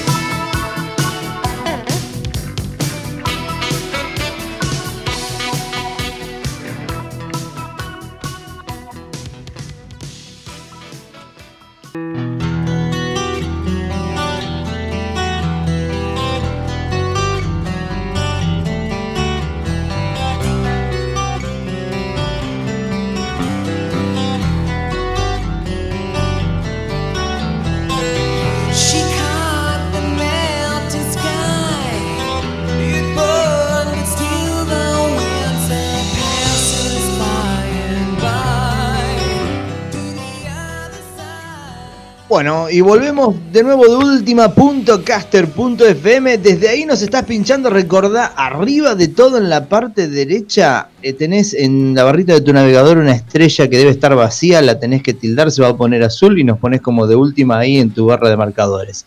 Y ahí tenés una forma fácil de eh, acceder a nosotros todos los días de 20 a 22 por lo menos. Después vamos a estar agregando programación y por supuesto la cita obligada los viernes a las 22. Dieguito, vamos con la trivia. Eh, a ver, es- está bueno. ¿Y sabes por qué? Porque yo te digo, te voy, te voy a exponer a vos, te voy a poner a prueba. En realidad es para mí también. Porque la trivia está muy buena porque yo tengo que tildar, yo te voy a hacer una pregunta sobre curiosidades y hay que tratar de ver en qué país sucedió. Entonces, Bueno, dale, me gusta. yo tiro el. No, está bueno, tiro, yo te tiro gusta, la pregunta y tenemos que tildar la bandera. Tenemos Bien. tres opciones en cada pregunta, ¿está? Perfecto, la hacemos con los oyentes también. o no. ¿Cómo, cómo? La hacemos con los oyentes si quieren eh, por mensaje, por Pero las yo redes. ya lo daba por contado. Perfectísimo, dale, dale, seguimos. Bueno, va la primera. Arrancamos. Este país logró una nueva hazaña de construcción, tendieron las vías de una nueva estación de trenes en solo nueve horas. China. Tenemos que adivinar. Pero dejá que tire las opciones. Ah, sí, perdón, perdón, sí, sí. Dale tiempo a la gente, por lo menos. Yo pensé lo mismo. Bueno, teníamos tres opciones: India, China o Rusia. Yo puse China. La primera pregunta ya la contesté, ya sabía cuál era la respuesta y sí, es correcta. Eh, con un equipo de 1.500 obreros trabajando al mismo tiempo en distintas secciones, China asombró al mundo en enero de 2018 con el nivel de eficiencia de sus obreros que terminaron la obra en una sola jornada de trabajo. Está buena la trivia porque te da una breve explicación. Son dos líneas y, te desarrolla un poquito, ¿no? Bueno, es también tildar la bandera y listo.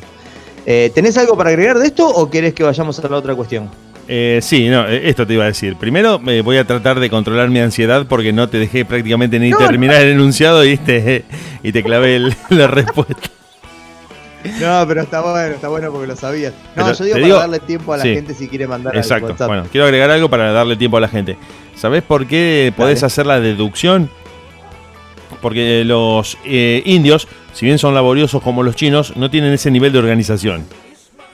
Y los rusos Exacto. no tienen ni organización ni laboriosidad. Entonces, era China sí o sí. Prepará la segunda pregunta que me está ladrando Casimiro en la puerta, le abro y vuelvo. Venga nomás.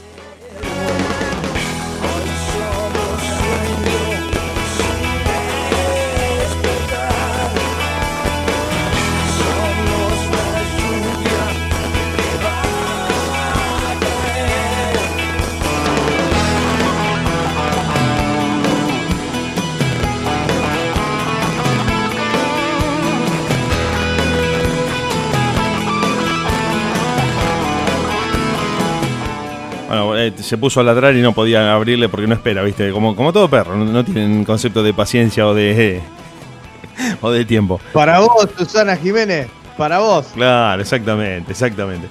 Bueno, seguimos. Bueno, vamos con la segunda, segunda, pregunta. cuestión. Va la segunda. Hasta 2015 era ilegal bailar en una discoteca después de medianoche en este país. Tenemos tres opciones, te repito. Hasta el 2015 era ilegal después de medianoche bailar en una discoteca de ese país. O sea, desde el 2015 a esta parte se puede, Sí. pero de ese año Se para puede. atrás está prohibido. Exactamente, exactamente, hasta el 2015. Tenemos opción 1, Tailandia. Opción 2, China de nuevo. Opción 3, Japón. Te digo la que me parece a mí, Decime la que te parece a vos. la que me parece a mí es Tailandia. Porque. Tailandia. Sí, no sé si me estoy equivocando, pero me parece que en Tailandia porque tienen una. Todavía conservan un montón de, de resabios eh, muy machistas a y con censura sobre la mujer. A mí me parece más una cuestión nipona. ¿Tenés algún comentario de los oyentes o querés que vayamos A Yo tildo, yo todavía no sé. acá. Ah, te estoy ¿Cómo? escuchando. No, acá me dicen, te estoy escuchando, pero estoy haciendo la tarea con mi sobrina, no puedo participar de la trivia, solamente escuchar. Bueno, Eh, Está bien, no, pero las prioridades están mandan. ayudando a los chicos que están haciendo la tarea y bueno. Bueno, vamos a tildar. Vos dijiste Tailandia, te voy a dar la derecha a vos. A Digo- ver. digo Tailandia. ¿Tildamos Tailandia? No. Tildamos China, no. Tenía razón yo, Japón. Japón, bien. Sí, sí. A ver. Después de la Segunda Guerra Mundial se aprobó esta ley para luchar contra la prostitución. Hasta el Bien. 2015 las discotecas y bares estaban abiertos hasta la 1 a.m. Claro, es, lógico asociar la prostitución a una posguerra porque la posguerra es crisis económica y falta de oportunidades. Entonces afloran eh, este tipo de trabajos donde las personas quedan denigradas en pos de conseguir algún tipo de sustento económico. Tiene bastante lógica. Le estás dando un color muy interesante a la trivia, Dieguito, ¿eh? Tiene bastante Te lo digo en lógica. serio. Vamos con la otra cuestión. En este país está terminantemente prohibido jugar al Scrabble. Bien. Bueno, recordamos Para para que que no esté escuchando, claro.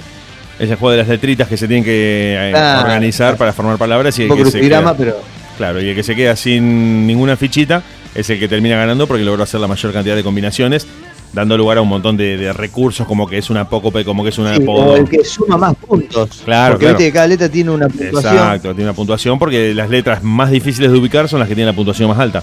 Las vocales son las que valen menos, Bueno, etcétera. repito, claro, son las más fáciles de ubicar, las vocales. Una Z, una X deben valer 8 puntos. Una palabra con dos Ws en su composición te da prácticamente el Scrabble mundial, te ganas. Sí. Whisky vale una fortuna en materia de Exactamente, exactamente, claro. Ese tipo de palabras.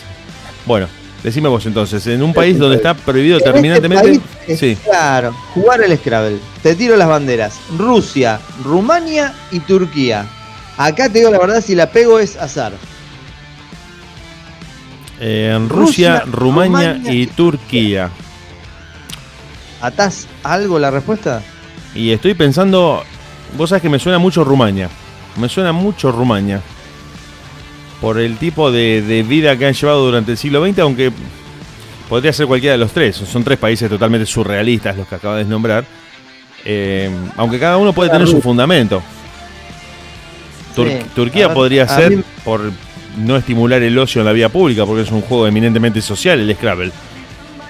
y para que la gente Ah, se ah. dedique a trabajar y no a perder el tiempo, podría ser estimulado de esa manera. Pero también lo pienso por el lado de Rumania, porque Rumania durante todo el siglo XX tuvo a un dictador, o por lo menos durante la segunda parte del siglo XX, un dictador que no permitía que se dijera nada en contra de él, al punto de que una periodista hizo un titular de un diario que era ambiguo, levemente ambiguo, y que incluía el nombre del dictador y la despidieron.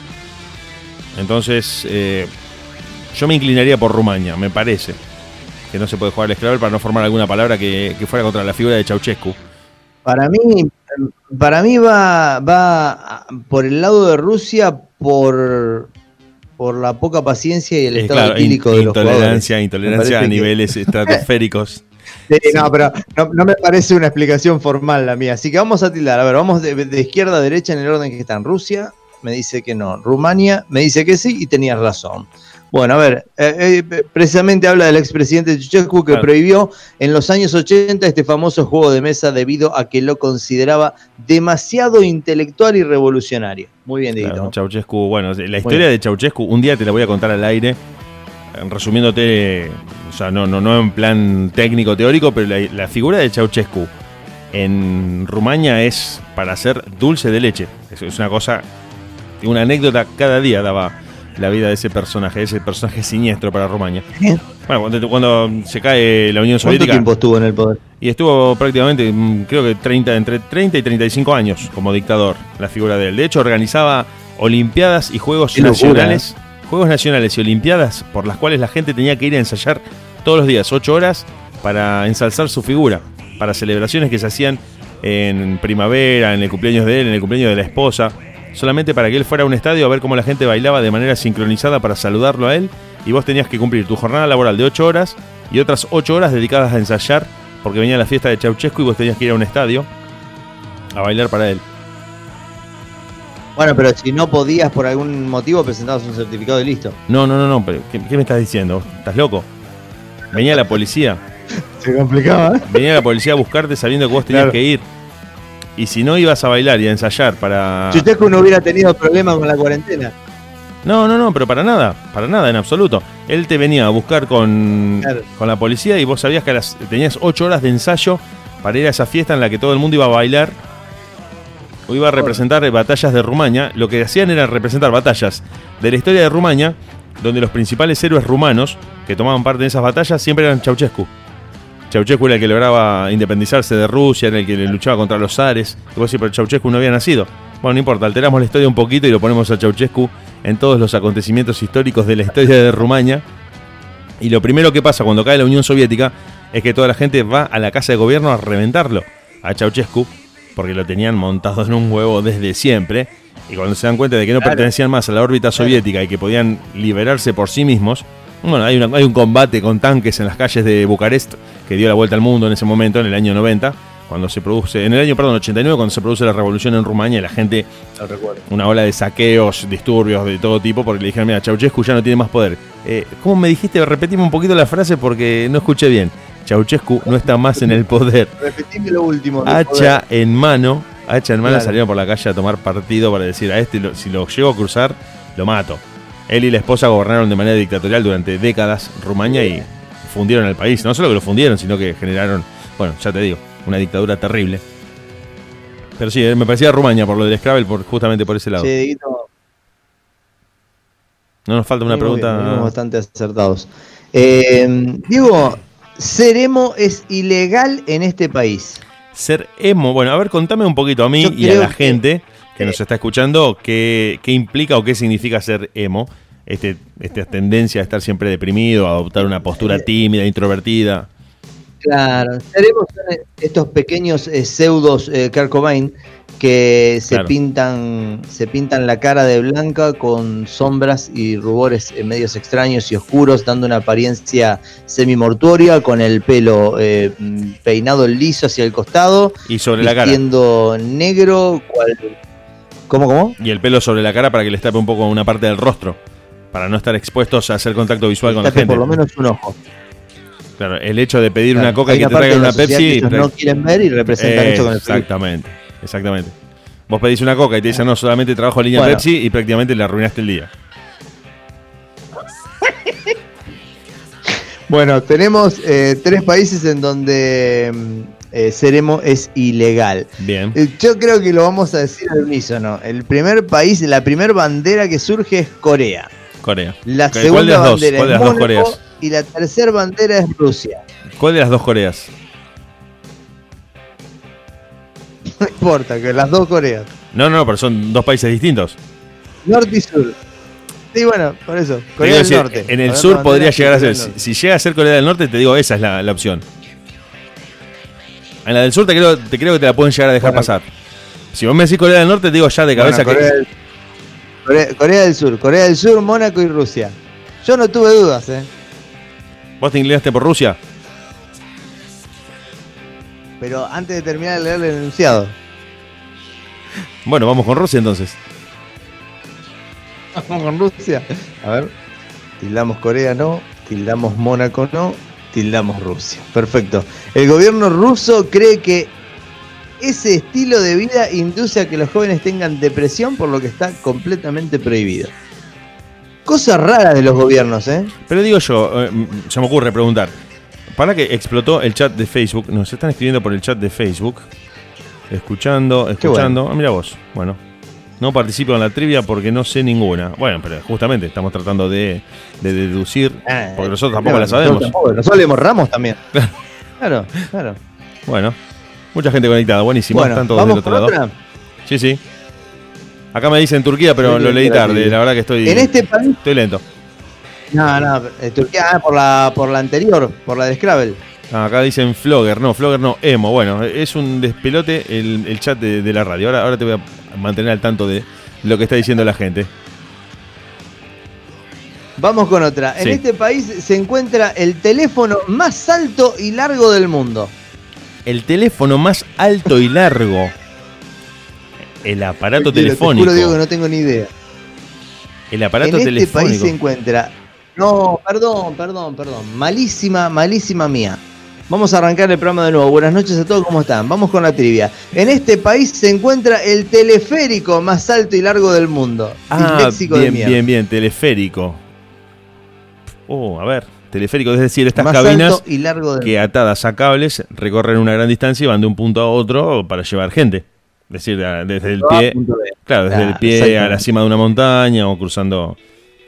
¿El teleférico más alto o más largo? Estoy tratando de pensar No, el teleférico es más eh, ambas, más, ah, más alto y más largo. más alto y más largo.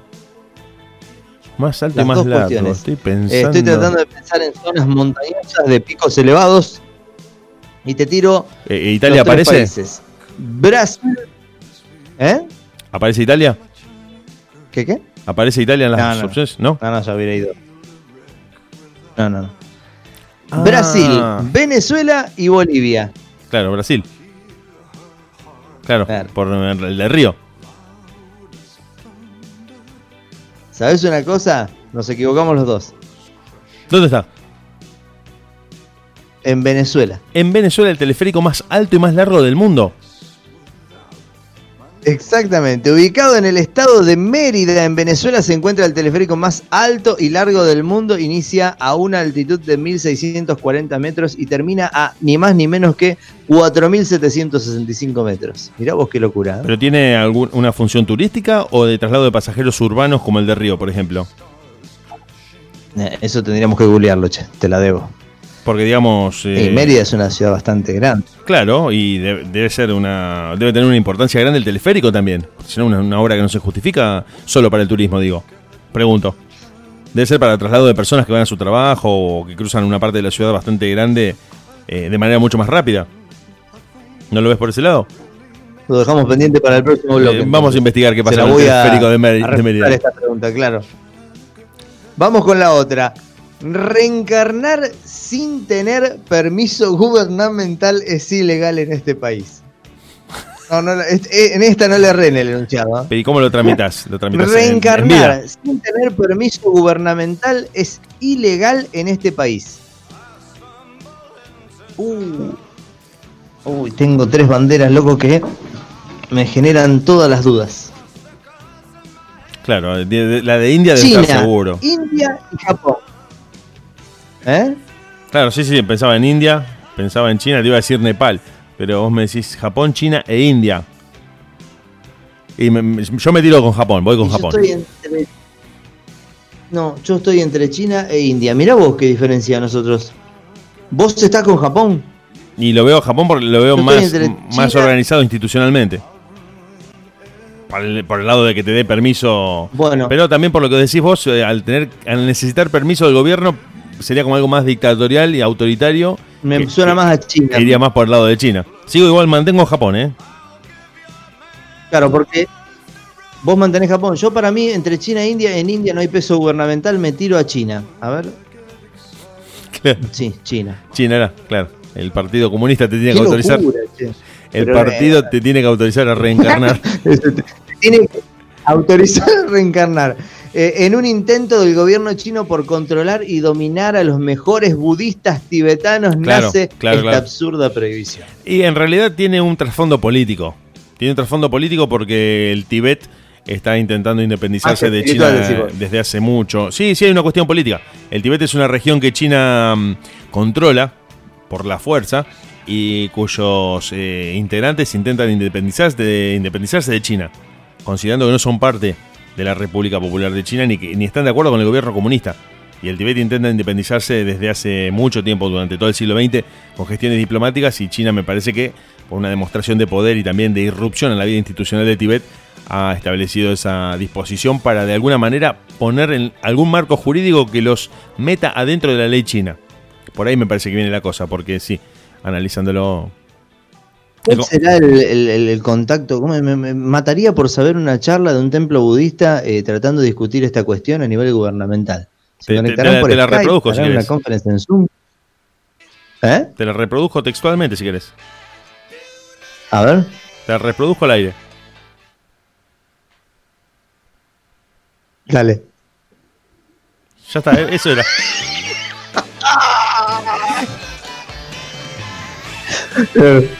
Sí, sí, es una cuestión Vamos de, de que- meditación. Qué Vamos trivia. Vamos Tenemos que hacerlo más seguido. Bueno, en este país existen seis estaciones. Son las estaciones de eh, climatológicamente hablando, ¿no? En ese país existen seis estaciones. Qué tema, ¿eh? Oh, tengo unas banderas de complicadas. Tengo Australia, India y Sudáfrica. Eh, perdón, En- perdón en que la te, te- te India- repito la pregunta. Seis estaciones del año.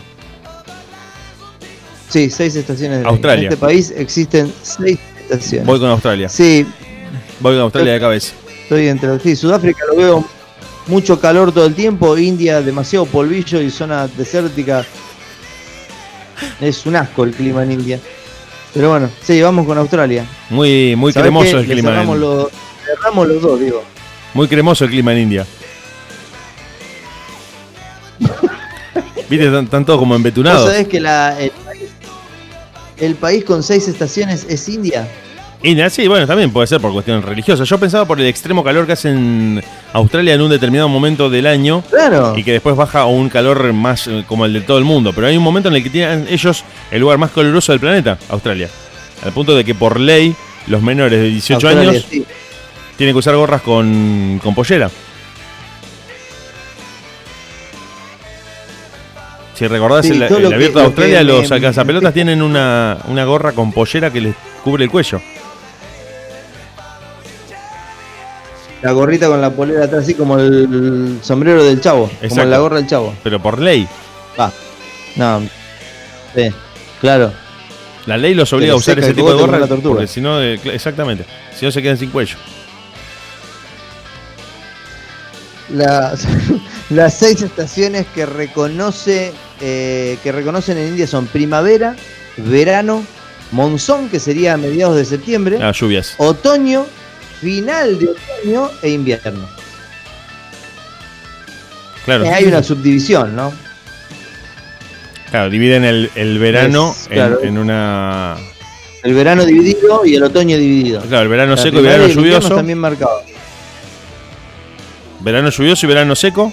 O, perdón, verano seco y verano lluvioso, que es el monzón. El otoño. Claro. Un otoño un poco más, más severo y el invierno que es directamente frío. Invierno, o sea, lo, lo- lo bien marcado es primavera. Lo- lo cual es chistoso, porque en realidad el verano- Me el juego. El verano está dividido en tres, entonces. El verano está dividido en tres eh, secciones. No. ¿Sí? Nosotros tenemos el verano dividido en dos No. estaciones. ¿Cuál? Nosotros tenemos el primer verano, que es la primavera, es el primer verano. Y después tenemos el verano propiamente Sí. dicho. Bueno, bueno, pero una cuestión de, de latín, ya lenguaje ahí. No, pero también una cuestión climática también. Porque la primavera tiene la, la temperatura de previa de verano. O sea que ellos tienen tres veranos, decís vos. Claro, en realidad lo- la- las estaciones del año Sí, son la primavera es una estación. Bueno, no, pero eh, por una cuestión mm, climática se puede clasificar las estaciones de la, de la forma que a vos se te ocurra. Pero en realidad es frío y calor. Claro. El frío un poco más tolerable y el calor no tan severo. claro. Pero en realidad- variables del frío y variables del calor. Las estaciones son dos en realidad. Así a muy grosso modo. Claro. Pasa que la curva es gradual y permite que vos tengas ciertas mesetas. Por eso te digo, nosotros tenemos dos veranos. En la India se ve que subdividen más. Claro. Y, y también la India eh, Claro. es como una... No sé si se lo puede considerar un país a la India. Eso es lo que siempre me hace ruido a mí. ¿Por qué? Es muy grosso lo que estás diciendo. Porque es un... eh, muchos eh, geógrafos lo clasifican como subcontinente, no como país. Por la cantidad de climas, por la Vos decís cantidad... que los países estarían adentro de la India. O sea, es un solo país administrativamente. Institucionalmente es un solo país, una sola bandera, todo es perfecto desde el punto de vista jurídico. Pero desde lo geográfico, Sí. étnico, idiomático y climático, es como si fueran varios países. Porque si vos te vas al norte de la India y en el mismo viaje llegás al sur, a la parte que da con el Océano Índico, es otro país. Es prácticamente otro país totalmente Claro. distinto. Absolutamente distinto. De hecho, se considera subcontinente a California. Subcontinente a California. California tiene en la misma época del año montañas nevadas, clima seco de montaña, desierto y playas calurosas en el sur. En la misma época del año. Claro, es imposible hablar del clima de California. Entonces vos decís, no, el clima de California, claro. estoy en verano. ¿Cómo puede ser en verano si tenés un traje polar para caminar por las montañas rocallosas? si te acabas de del sacar norte. la foto con un Exacto. Claro, Entonces, o si voy al desierto del Mojave, que está totalmente seco. Por eso te digo, pero bueno, sí, la- es la India la que tiene seis estaciones. Eh, eh, Te, te cuento todas estas cosas porque me disparas muchas cosas al, al decir es la India la que tiene. la que tiene seis estaciones. No, no, pero sí, por eso quiero que, que- que- A ver, la trivia es, es básica, quiero enriquecerla con tus conocimientos. No, ni hablar. Vamos, quedan dos o tres nomás. Vamos a. eh, esta es muy interesante. Comer chicle está totalmente prohibido en este país. Vos sabés que esta, esta pregunta, este enunciado, me suena sencillo, pero me parece que se nos va a complicar. Comer chicle está terminantemente ver, prohibido. Es decir, ya aplican penas En eh, ese país, exacto. policiales. eh, Te, te cae la cana porque te agarró masticando chicle. Y el terminantemente prohibido marca que se complica si te ven moviendo la mandíbula. Tenemos tres países. Uh, mirá qué interesante esto: Singapur, Tailandia y Nueva Zelanda. ¿Sabes por dónde lo No, relaciono? Diego, te digo la verdad, no tengo ni idea. Respuesta. Mm, lo relaciono por el lado de que cuando desechás el chicle provocas un residuo en la vía pública que, que debe tener algún tipo de relación con eso, para mí. Yo lo había dado más a una cuestión de, de- de presencia y respeto. Sí, también, también. O religiosa de estar haciendo eh, o remedando el acto de comer y no comer nada. También. Claro, claro. Pero no lo ato a ninguna de las tres banderas. Me voy, me voy con Nueva Zelanda. Tailandia y Nueva Zelanda. Me voy con Nueva Zelanda porque ¿Eh? me voy con Nueva Zelanda porque podés desechar el chicle y provocar un accidente. A ver, voy a tildar. No, digo nada, ¿eh? la verdad ni me animo. No tengo ni idea. Bueno, Nueva Zelanda, desde ya te digo que no es. No es, perfecto. No te voy a decir cuál es. Bueno. Yo ya sé, ya la estoy viendo. Tenemos Singapur o Tailandia. Singapur o Tailandia, ahí son bastante parecidos en la cultura. Son países orientales. Vamos con Tailandia. ¿Vos decís que es Tailandia? Eh, por tirar una de dos, sí. Bueno, no. Era Singapur. Es Singapur. ¿No tuviste? Eh, eh, a ver, no, no, pero pará porque yo, a ver, yo te digo qué dice acá, cuál es la explicación. Y Claro, no lo que está bueno de la trivia que vos estás haciendo que es sí. que tiene, tiene un fundamento lo que deciden en esos países. Por algo lo están haciendo. Sí, pero acá no lo está, no lo está demostrando, así que lo voy a buscar. Si osaras masticar chicle en Singapur, a menos que sea con fines medicinales, podías ganarte una multa de hasta 500 dólares. A ver. Ah, bien, bien. Bueno, pero también debe ser porque el chicle tiene azúcar y eso perjudica los dientes. Bueno, pero última es una decisión de cada uno, ¿no? No, porque vos al tener un problema odontológico estás comprometiendo los fondos del Estado. Es como si A yo ver, te digo, Singapur prohíbe mascar chicle después de acorralar a los fumadores que solo pueden consumir tabaco en Claro. lugares abiertos. El gobierno de Singapur ha dictado una ley en vigor desde hoy que prohíbe la importación, fabricación y venta de chicle. Sí, pero no me dice por qué. Ni mascar chicle ni abrazarse en público. Mira vos, Singapur. Normas que explican su particular idiosincrasia. Son medios raros, ¿eh? Y No. después adentro, entre cuatro paredes, se sodomizan toda la noche, pero... eh, está perfecto eso, porque si- mientras sea algo que la gente no tenga que ver obligatoriamente y no pedido. Pero ¿sabes por qué? ¿Qué es lo que pienso? Que esa eh, disposición tiene que ver con el sistema de salud. Porque es ¿Vos como- decís? Sí, porque muchas veces acá, cuando se estaba discutiendo la obligatoriedad o no del uso de casco en los motociclistas, la gente, los motociclistas aducían, es mi vida, yo hago lo que quiero, tengo derecho a no usar el casco. Y en realidad no, porque si tenés un accidente hay que atenderte eh, en un efector público y pones en juego un montón de recursos del Estado que podrían haberse evitado si vos usabas el casco. Entonces estás provocando Claro, un gasto claro. innecesario porque no estás cumpliendo con las normas. Bueno, acá, pero eh, digo, a ver. yo Entonces el chicle, que tiene un componente de azúcar bastante grande, provoca que vos eh, te dañes los dientes. No, no, está bien, pero no, no, no, no va por ese lado. Bueno. Vos sabés que va. eh, eh, mira, escuchá, escuchá esto a ver si lo podemos deducir, porque no tengo ni idea. ¿eh? Vos sos eh, avesado en este tipo de cuestiones y vas a. No, no, yo tiro lo que me menor. parece, no, no, no. No, pero ¿sabes por qué? Es una cuestión indirecta. No Bueno. es que te meten en cana o te multan por comer chicle, sino que te meten en cana o te multan por haber importado un chicle, porque si lo estás comiendo, quiere decir como Ah, el que gobierno lo lo, prohibió, prohibió la importación del chicle. Claro. Bueno, pero me sigo yendo más para atrás y digo, ¿por qué lo prohíben? ¿Por qué prohíben la importación? No sé, tengo que buscarlo eso. Algún Bueno, problema relacionado para el con la industria bloque. caucho, Tengo, sí. Si me permitís, tengo dos o tres puntos. ¿Cómo, cómo? Debe tener que, que ver algo con el caucho. El chicle es un pedazo de Para caucho. mí sí. Claro. Como el caucho como ¿El chicle contaminante. es un pedazo de qué? De caucho. El, el chicle es un pedazo claro. de goma de auto que vos te Con sabor. Claro. Sometido a otros procesos Hay un industriales. decálogo pero- y nos detenemos acá y ahora vamos a seguir con la trivia. No, no, no, ni hablar, para que sea eh, apto consumo humano, ¿no? Claro, Pero claro. Si no, eh, el ANMAT eh, te caería también acá con. Claro. Eh, eh, eh, tenemos un decálogo y nos vamos Sí. a detener en esta cuestión. Después Bien. nos quedan dos, dos ítems más para analizar.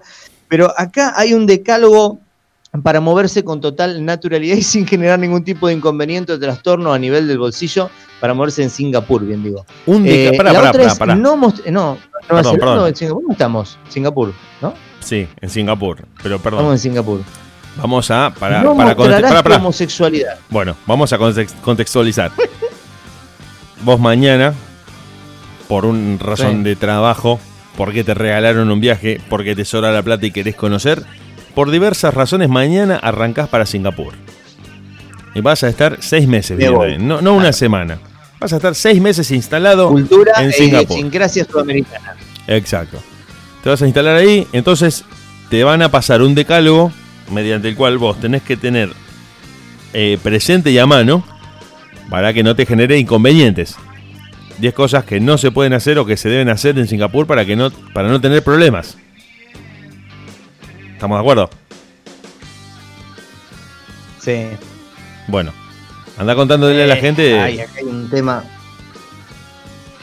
No, perdóname, pasa que estaba tratando de, de pegarle un vistazo a esto porque viene. A ver, no mostrarás tu homosexualidad, es el segundo punto.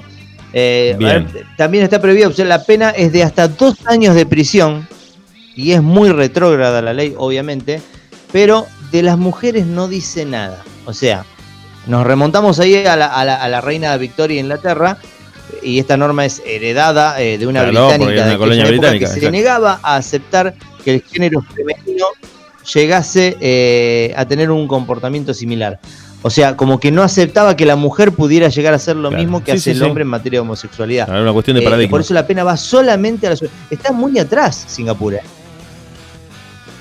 ¿Eh? Son países con una inercia de tradiciones eh, muy difícil de modificar, porque a su eh, acervo oriental se le suman las imposiciones de la colonia británica.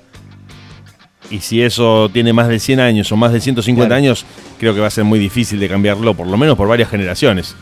Y en la medida en que no se abran al mundo, creo que las van a mantener. Bueno, de la misma manera siguen con otra de las leyes eh, o, de, o de las cláusulas, entre comillas, se podría llamar, no te abrazarás en público. No te- está, acá hay dos que vienen, que están atadas y que me parece que hacen referencia a lo que vos estabas mencionando hace minutos. Eh, la cuarta es, no tirarás basura a la calle y la quinta, no comerás ni beberás en el metro.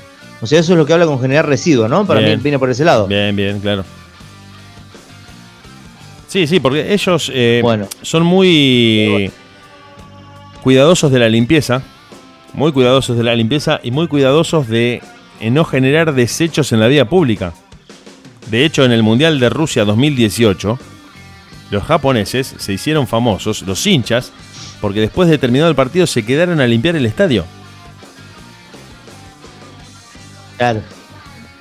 Claro, una locura. Llevaron bolsas y se pusieron a juntar la parte que ellos habían ocupado. Se quedaron a limpiarla de los desechos que pudiera haber. Y el estadio estaba todo sucio. Y la parte donde había estado Japón, la hinchada de Japón mirando el partido, era un espejo. No había una gota de nada. Y los tipos se quedaron limpiando incluso lo, Claro, en eh, las de la misma manera, Claro, de la misma manera en la que un argentino se levanta un espectáculo y se rasca el culo, se acomoda un huevo antes de salir, ellos hacen eso. Es lo mismo. Exactamente. Una cuestión exact- cultural. Exactamente. Y Bueno, bueno, seguimos con el Punto decálogo, sí, fue medio de- desagradable la cosa. La lista, el 6. Te lo voy a hacer un poco un paseo un poco rápido porque acá estás, es verdad lo que vos decís de la higiene. El 6, el punto 6 es no orinarás en los ascensores. Che, ¿hace falta aclarar eso de no orinarás en los ascensores? Sí. Vos sabés que por una cuestión de, de reglamentos y de un montón de cosas que nos hemos ido enterando, de, de noticias locas y de cosas que contamos en, la radio, si vos no dejás por escrito y bien asentado algo que parece obvio, la gente lo hace. Es esa la explicación a lo que vos estás Claro. preguntando. Si vos decís, me parece que es un poco obvio, no debería decirlo porque eh, como, como que se cae de maduro. No, pero como nadie me dijo que no podía, yo me, me eché un cloro acá en el ascensor porque, bueno, como no había ninguna ley que me avisara que no se puede, entonces hay que expresarlo. Y hablando del cloro, te clavan una multa de mil dólares si te olvidas de tirar la cadena. Te tienen que agarrar, ¿no? Pero bueno, Claro. Bueno, acá se fundirían la gente porque nadie tira la cadena. Siempre, siempre te encontrás con un escenario apocalíptico cada vez que entras a un baño público. Es, es sencillo, bueno. En, en materia de, de- de higiene, ahí la, la pegaste muy bien, ¿eh? la, la cultura de Singapur. No escupirás, no cruzarás la calle por donde no debes y no fumarás en lugares públicos. Es- se trata de respetar al prójimo, ¿no? En materia de limpieza y en materia de, de gasto económico. Ahí no cruzarás la calle por donde no debes, es lo que vos mencionabas hace un- segundos. Claro, claro, ellos tienen mucha observancia de eso. Además, por, ya te digo, me parece por el sistema de salud y por destinar un montón de recursos que se pueden evitar. Eso es principalmente el, el objetivo, me Claro. parece, ¿no? Sí, sí, me parece que va, va por ese lado. Igual, no, ya, por lo que estás contando, Eh, esto- por lo que contaste, no, no, las, las tres ganas que tenía de ir a Singapur me las acabas de sacar. Porque argentinos como somos nosotros No, vivimos claro, presos. Vivimos. totalmente condicionado. No, no, pero nosotros vivimos presos, caemos en cana No, cada dos yo, semanas. hago- Saco un pie del hall del hotel y termino en cana. Nosotros nos bajamos del colectivo en movimiento. Cruzamos por la mitad de la cuadra. Claro. Nos abrazamos con nuestros amigos, nos abrazamos con nuestras parejas, masticamos chicle, no tiramos la cadena, no limpiamos lo que hacemos. Escúchame, si somos tres o cuatro locos conviviendo en una habitación de hotel, el cuarto tira la cadena, no vamos a tirar la cadena. Acá para ahorrar, no tirar la cadena, pero juntamos cuatro meos, después tiramos la cadena. Vamos todo en cana, te digo, antes de salir del hotel terminamos. Por eso te digo, por eso te digo, en Singapur terminamos picando piedra en alguna montaña forzados por las autoridades. No, no, no, sería imposible. Es un muy distinto. Bueno, retomamos la trivia. Retomamos la trivia, eh, te tiro otra, digo, me parece muy, muy interesante esta. En este país existe el vuelo programado más corto del mundo. Queda poquito ya, me parece que es la penúltima esta. En El este vuelo país programado existe más corto El vuelo del mundo. programado más corto del mundo. Claro, deben tener una isla ahí al toque y deben ir todo el tiempo en avión. Italia, Ay, Italia, acá me Sicilia. genera duda entre dos. Italia seguro está. ¿Cómo, cómo? Italia está, No. ¿no? A ver, tíralas. En, en- en la última tiene que estar Italia, no puede ser. Pensé por la isla de Sicilia. Tenemos Irlanda, Irlanda. Reino Unido y Alemania. Me va más Irlanda. ¿eh? Me va más Reino Unido. Me va más Reino Unido. Reino Unido. Sí, de, por debe ser Gales o, o Isla de Man, Bueno, algún lugar. Vamos a hacer una cosa.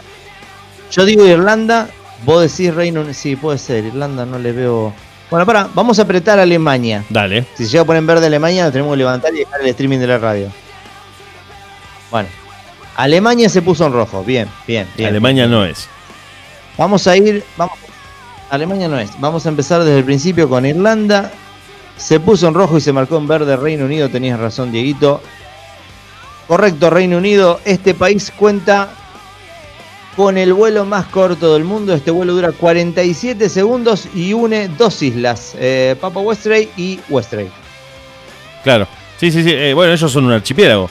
Era, era algo más como se caía de Maduro si uno visualiza que, que son un conjunto de islas. Y además también, ¿sabes por qué? Porque como están en el medio del océano y tienen una disposición geográfica y climática espantosa, les conviene más eh, ir en avión que, que por tierra. Que hacer un puente. Claro. Por el puente, te- eh, el agua, las olas, cuando rompen las olas contra los acantilados, suben hasta 20 metros. Vos estás en un acantilado de 20-25 metros en Irlanda, la ola rompe y te moja la cabeza. Pues si no puede ser. Me tiraron un baldazo desde una ventana. No, no, no. Es la ola que rompió 25 metros allá abajo, golpea y te baña. Tiene mucha fuerza el Mar del Norte. Claro, claro. Sí, sí, sí.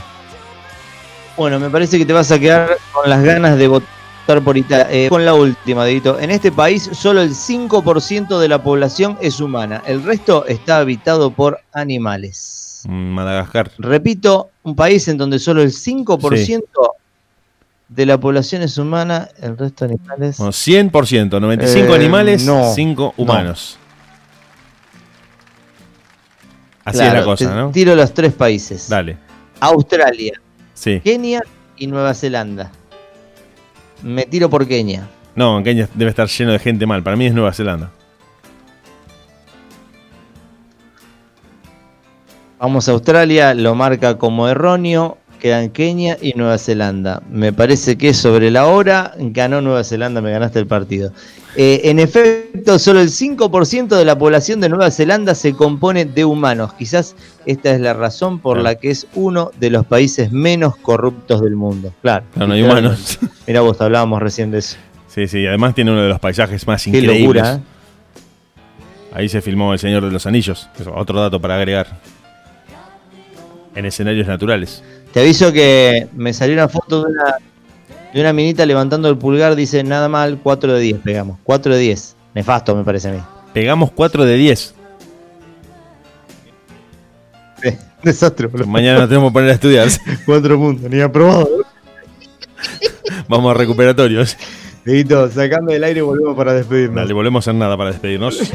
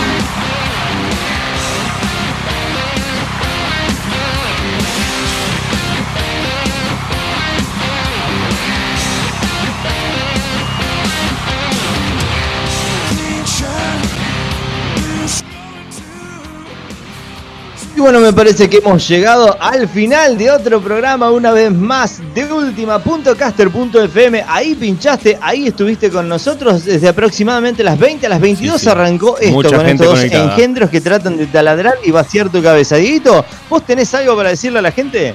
Primero agradecerles a todos los que estuvieron en la transmisión, mucha gente conectada a esta hora. Yo estuve durante dos horas vendiendo que ibas a estar vos, la gente se fue conectando, se fue enganchando a la radio, están todos conectados en este momento en el streaming de la radio. Agradecerles nuevamente por haber estado ahí del otro lado y haber compartido con vos en este contexto de cuarentena, haberle encontrado la vuelta para estar en vivo dos horas en este segundo capítulo de la sexta temporada. Muy, muy contento. Yo me voy, me despido de todos ustedes y te dejo el cierre a vos, Hernán, porque sos el no, no, el, capitán de este equipo. Yo soy el co-conductor, soy el co-equipo y vos sos el capitán de este equipo. Así que me voy, les dejo un saludo a todos y te dejo a vos el cierre. El mando de esta nave es mío. Bueno, qué responsabilidad, che. Quédate con nosotros, quédate con nosotros todo el fin de semana porque el señor Diego Sepp va a estar al aire esporádicamente en algunos momentos del día, de la tarde, de la noche. Lo más probable es que si te levantes a la madrugada a mirar y sintonices la radio, te lo encuentres también hablando un poco de todo. Eh, lunes a viernes tenemos de 20 a 22 música y noticias y nosotros vamos a volver, si Dios quiere, el próximo viernes a partir de las 22. Hasta la próxima, mortales.